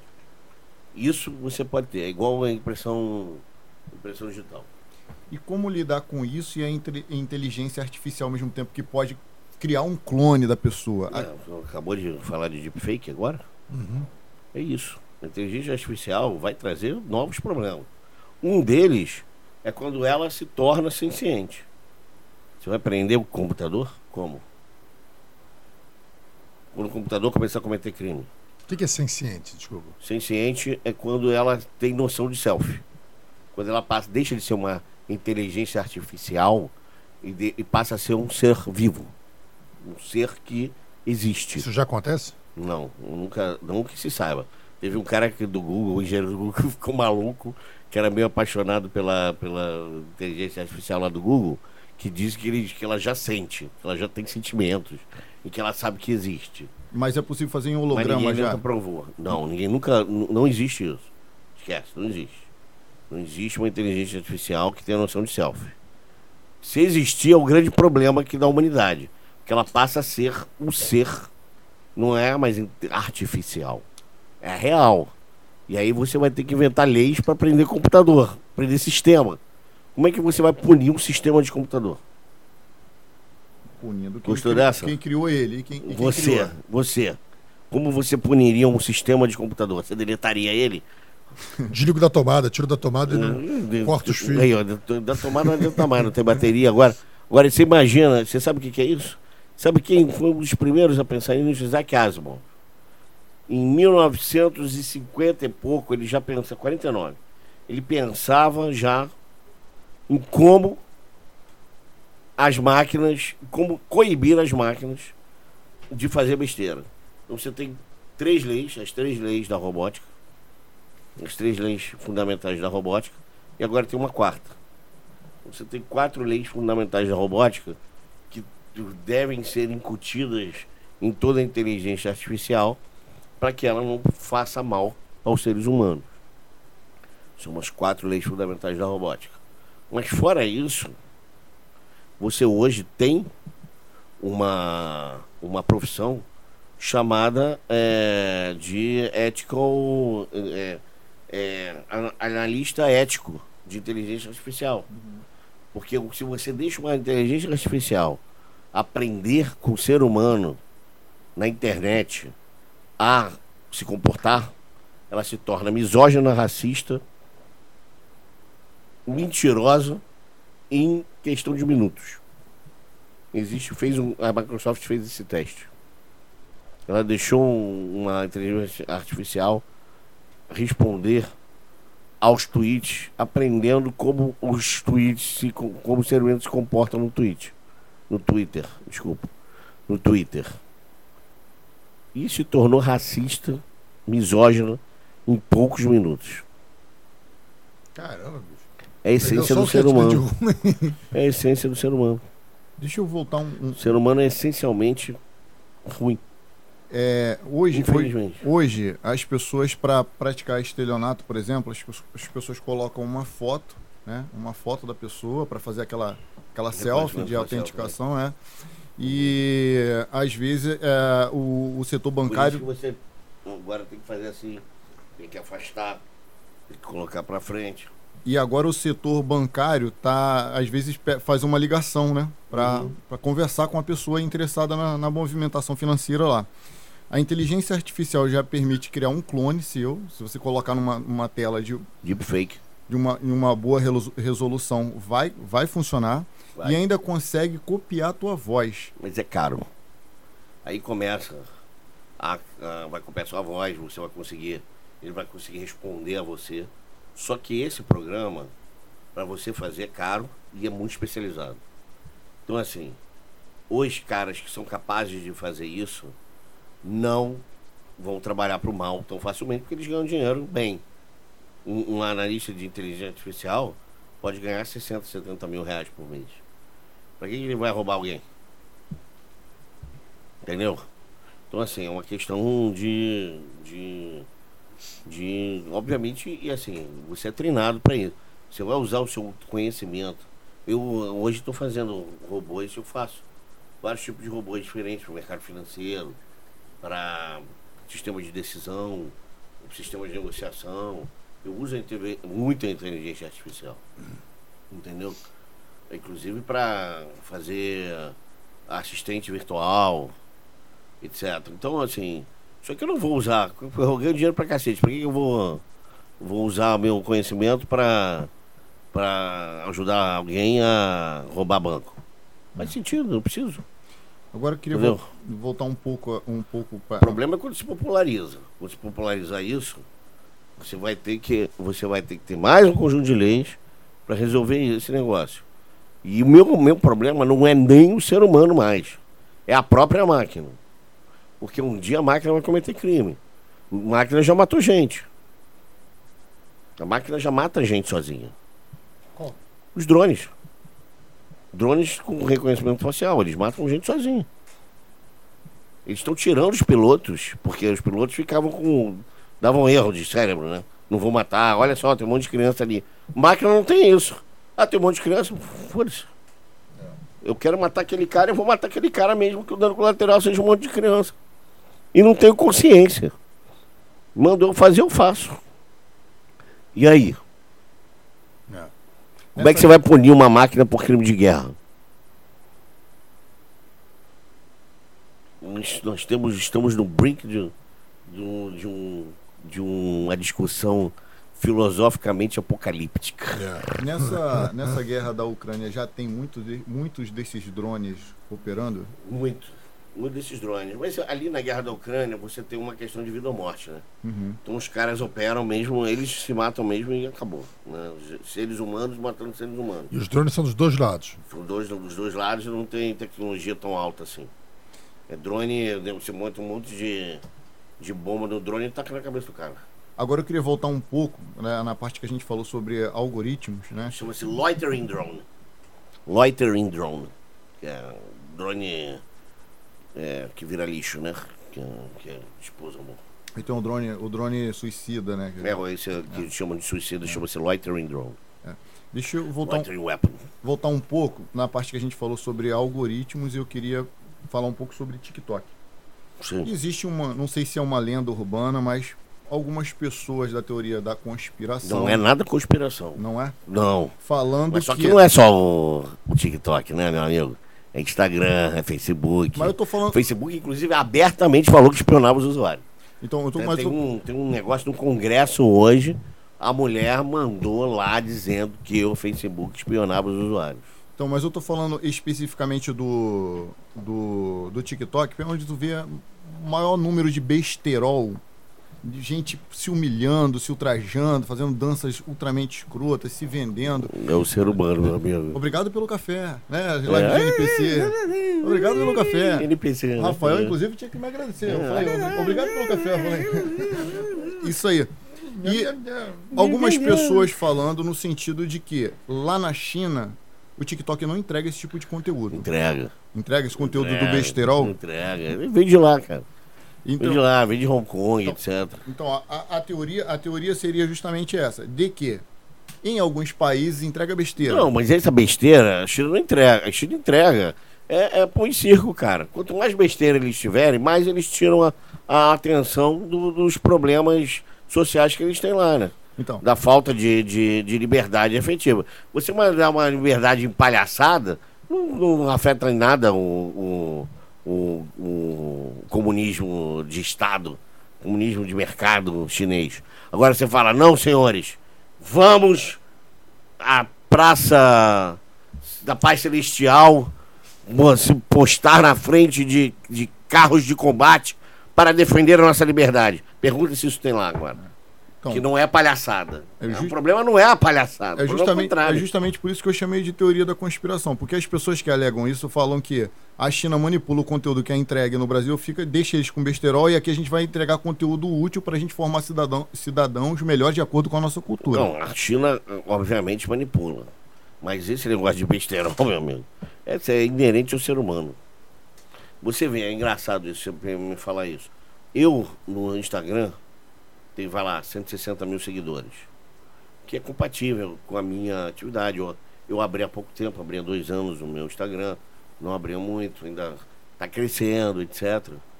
No TikTok, eu tenho 8 mil.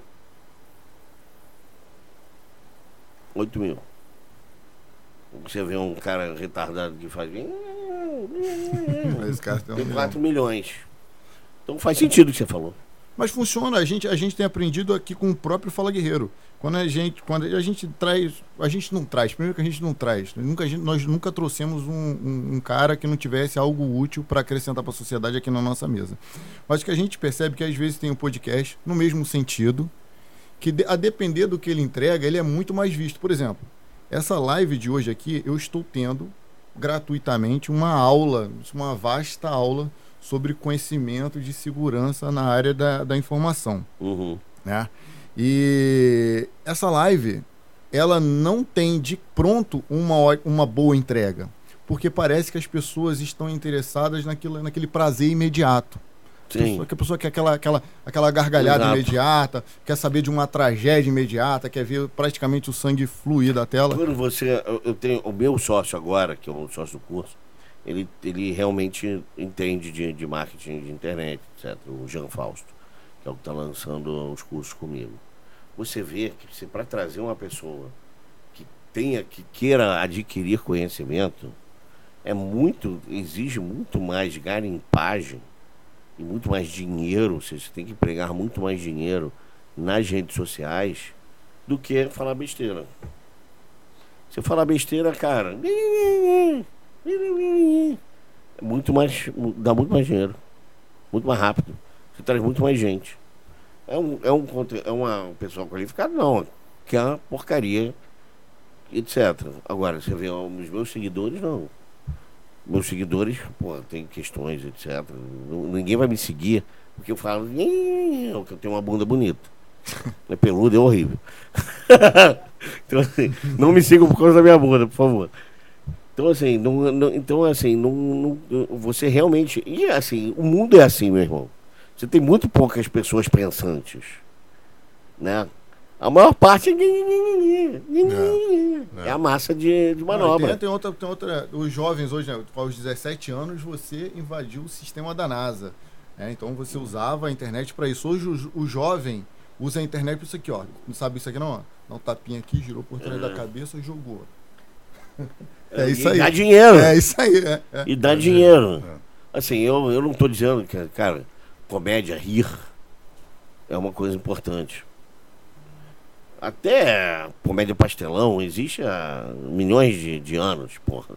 Milhares de anos, o- os, os seres humanos riem da desgraça dos outros. Isso não é uma novidade, concorda?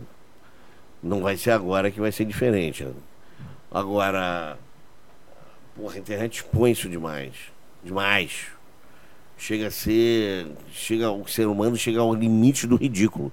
E depois vai pedir, dizendo que está sendo.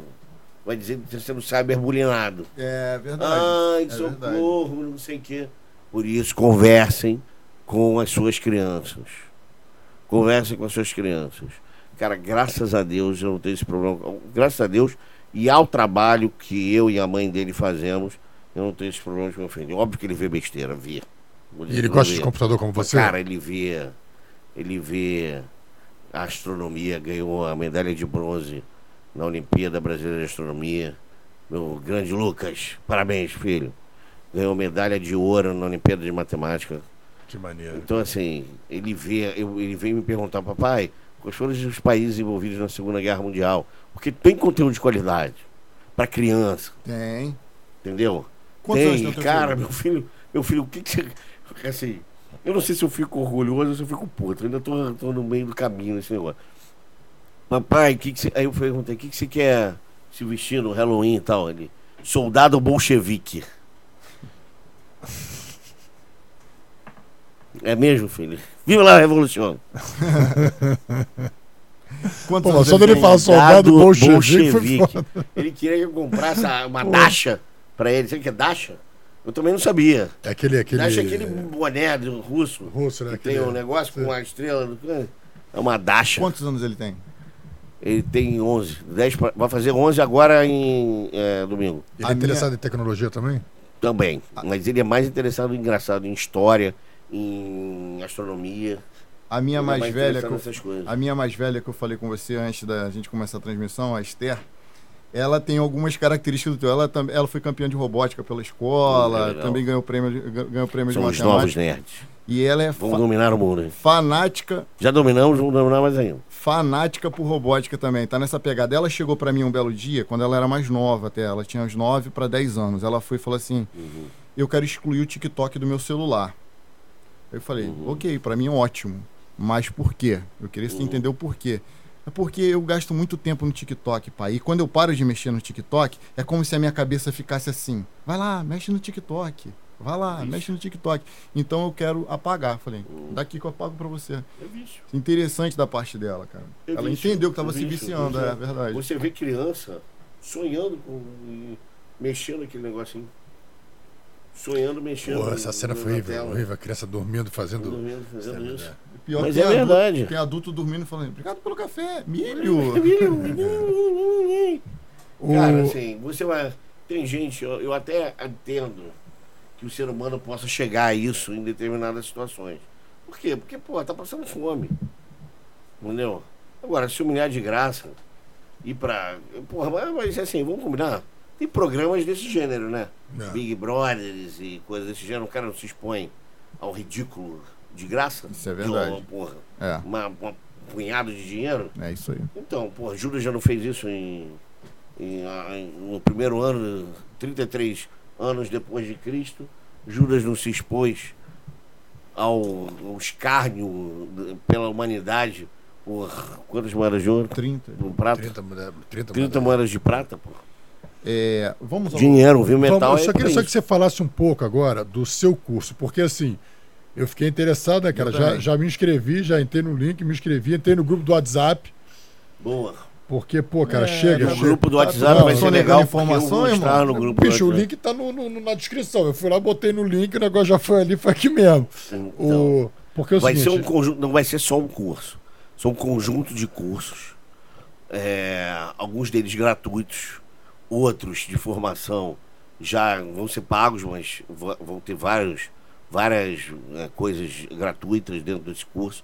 A gente vai dar mais com um banco de currículos. A Storm vai contratar o melhor aluno do, do, do curso, que, cara, um- pelo menos um vai ser contratado pela Storm. bota a Esther, direto. bicho. Bota a Entendeu? Esther pra fazer esse curso. Então, assim, vai ser bastante. É bem legal. A gente vai indicar os primeiros para vagas em aberto.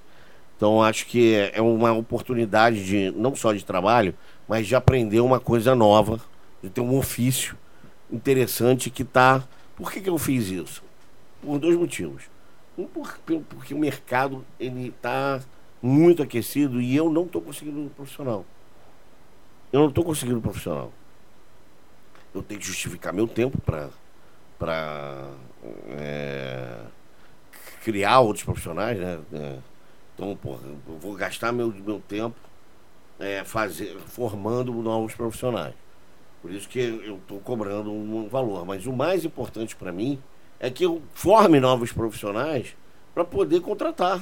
Porque não tem. Não tem. Não tem desenvolvedor, não tem profissional de segurança. O mercado brasileiro é carentíssimo de profissionais qualificados.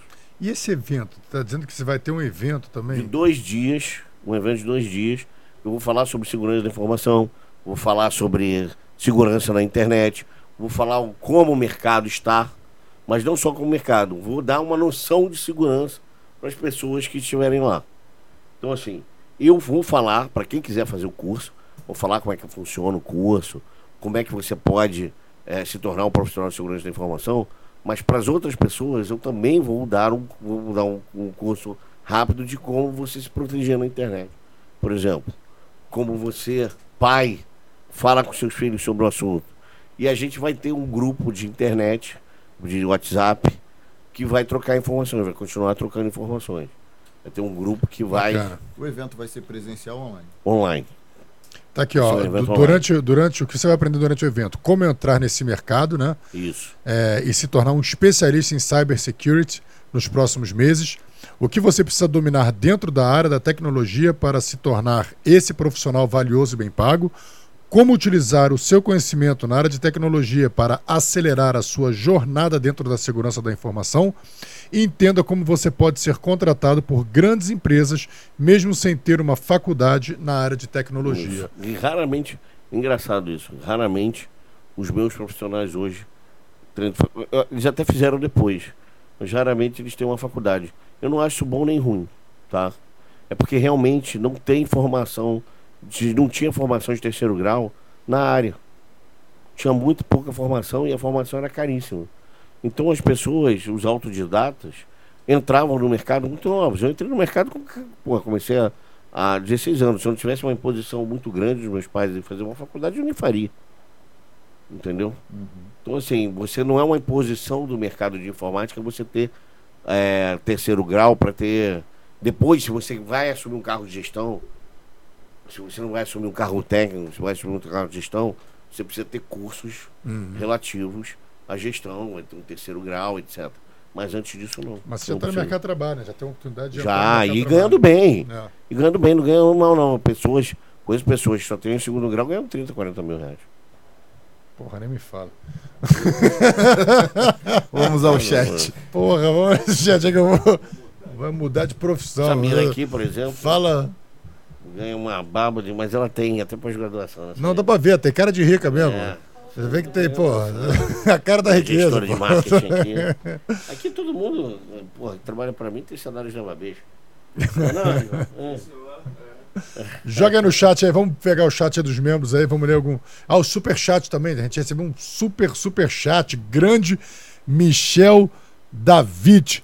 Nosso e, futuro promotor. Nosso futuro promotor de justiça fez um super chat, acho que é o recorde do chat, né? Do super chat. Hoje só vim dar o super chat para reconhecer e que se sintam valorizados. São meus amigos e não sabem o quanto tenho aprendido. São a melhor companhia de estudos do final do dia. Continuem. Como é que fala? Hope. Hope. Hope. Valeu, Michel. Muito obrigado. É Michael, né? Michael Bri David. Obrigado, Michael David. Michael, eu tô, eu tô enxergando cada dia pior. Eu tô daqui, porra. Meu pai tá aí. Vamos lá, guerreiros. Boa noite, Rafa. Romo Rafael convidado. Hoje promete. Obrigado, paizão. Valeu, Te amo. Fica com Deus. Antônio Duarte, doutor Antônio Duarte, boa noite. Rafa, Romulo, Guerreiros, Vanderlei, os. Valeu, doutor Antônio. Os. Neuza Maciel, minha mãe, estão todos aí. Parabéns pela escolha do convidado. Valeu, mãezinha. Te amo. Écio Ro... Caralho. Rosa Ferreira. Écio Rosa Ferreira. Boa noite, Rômulo Rafael convidado, aguardando a entrevista que será muito interessante. Valeu, Écio. Youssef G. Marinho. G. Marinho, conversa boa com o assunto do meu tempo, falando de Pernambuco. Valeu, meu querido. Grande abraço. Pernambuco, terra de Ariano Suassuna. Rogério não, Sandro Brito. Ariano é da Paraíba. Ah, acho que é da, é teu, teu tio. Ah, seu pai, bicho. Meu pai. Boa é, noite para todos nós. Mais, um grande, mais uma grande entrevista. Parabéns a todos vocês, entrevistadores e entrevistados. Obrigado, seu Rogério. Valeu, pai. Grande abraço. Audrey, nossa professora. Boa noite, amigos. Convidado espetacular. Em tempos de mentes tão vazias e preguiçosas, assistir o Vanderlei está sendo sensacional. Obrigado, Audrey. Muito obrigado, muito obrigado. Elton Barcelos, boa noite, guerreiros. Boa noite, grande Elton. Boa. Rose Abreu. Boa noite, guerreiros. Parabéns. Ah, desculpa, Rony Abreu. Desculpa, Rony, eu, tô, eu não estou enxergando direito. Boa noite, guerreiros. Parabéns pelo canal. E mais parabéns ainda pela escolha do convidado. Obrigado, Rony. Ingrid Carvalho, grande Ingrid, boa noite a todos. Atrasada, porém sempre presente. Obrigado, minha querida que ele morou, em, morou muito tempo em Pernambuco. É. Mariane Carmush. Assunto extremamente importante. Parabéns por mais um grande convidado. Hope. Foi a Mariane Carmush que fez o, a ponte para que a gente chegasse à doutora Paula Mário. Pô, que bacana. Obrigado, Mariane. Obrigado, querido. Mais um grande convidado. Boa noite a todos. Valeu, Mari. Bianca Félix, aula. Obrigado, Bianca. Valeu, Bia. Marquinhos Perfect. Boa noite, Rômulo Rafael. Boa noite para o convidado. Parabéns pela entrevista. Esse STF é uma verdadeira vergonha. Eles estão mandando e desmandando no Brasil, fazendo o que querem. Valeu, Marquinho.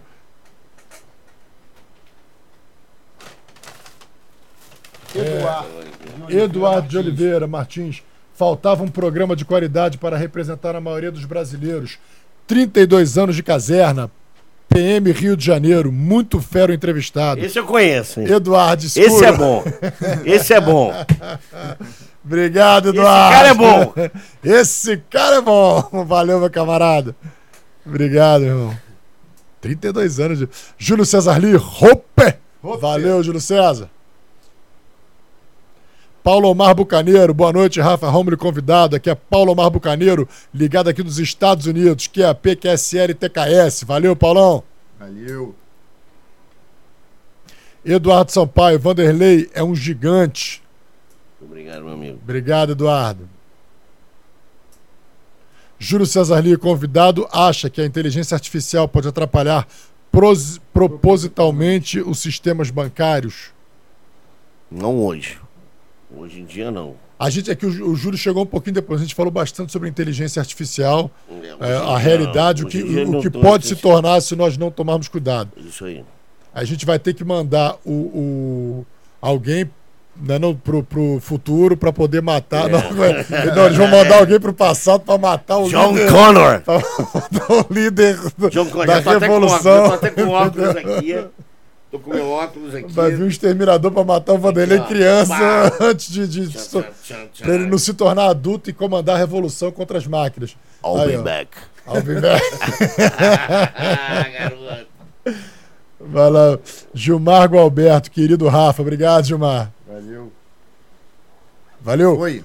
Pô, Vanderlei, cara, eu quero muito te agradecer por você Valeu. disponibilizar seu Foi tempo ótimo, foi de ótimo. estar aqui com a Pode gente. me chamar mais vezes, hein? Pô, com certeza. Não, Até tem assunto pra gente.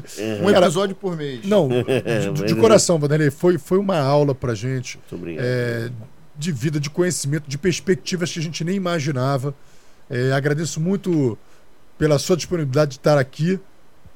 Cara, pelo quanto você já prestou de serviço também obrigado. para a polícia, para a sociedade. Isso é uma coisa de, de um generosidade, de bondade, de essa luta que você falou, né, cara? Com 22 anos, por mais que tenha te causado tantos traumas, você hoje, se te chamar para essa luta, você vai abraçar e vai, e vai fazer acontecer. Foi uma honra, meu irmão, ter, ter você aqui no obrigado, Fala Guerreiro. Muito obrigado foi mesmo. minha. Mesma coisa, ter um dom, ser, ser policial é ter um dom de ajudar as pessoas. Não é qualquer um que faz o trabalho de vocês, não.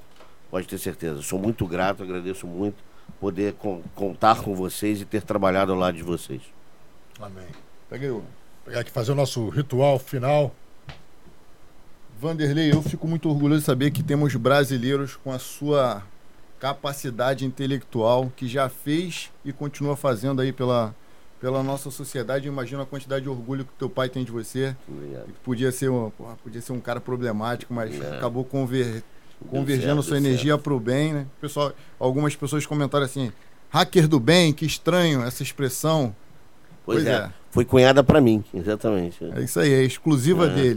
O cara que usou todo o seu conhecimento pro bem, tanta gente usando pro mal aí. A gente Pois fica é. muito orgulhoso de ter tido você aqui. Espero que volte outras vezes, Vou- vou- realmente. muito- vai ser um prazer. Eu pretendo me inscrever no curso.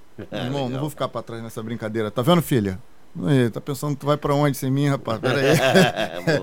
E aqui a gente vai tá construindo aqui legado no Fala Guerreiro. Aqui nós temos já promotores, juízes, policiais, delegados, policiais militares, praças, oficiais, militares do exército, advogados e agora um especialista em segurança da informação. Muito legal, muito obrigado. Queria que você deixasse sua mensagem aqui para nossa câmera e no final deposita essa medalha aqui, essa que você leva com você. Muito obrigado. Isso aqui é um cartucho de 12. Brasil duas, esse É. Deflagrado. É, exatamente, tua palavra é um tiro, irmão. É, isso aí. Aí você deposita ali, ó, e brada aqui, ó, fala guerreiro. Isso aí. Pessoal, muito obrigado por terem me, me recebido aqui. É um- foi uma honra, mais uma vez. Quero deixar meu agradecimento e minha homenagem às forças de segurança.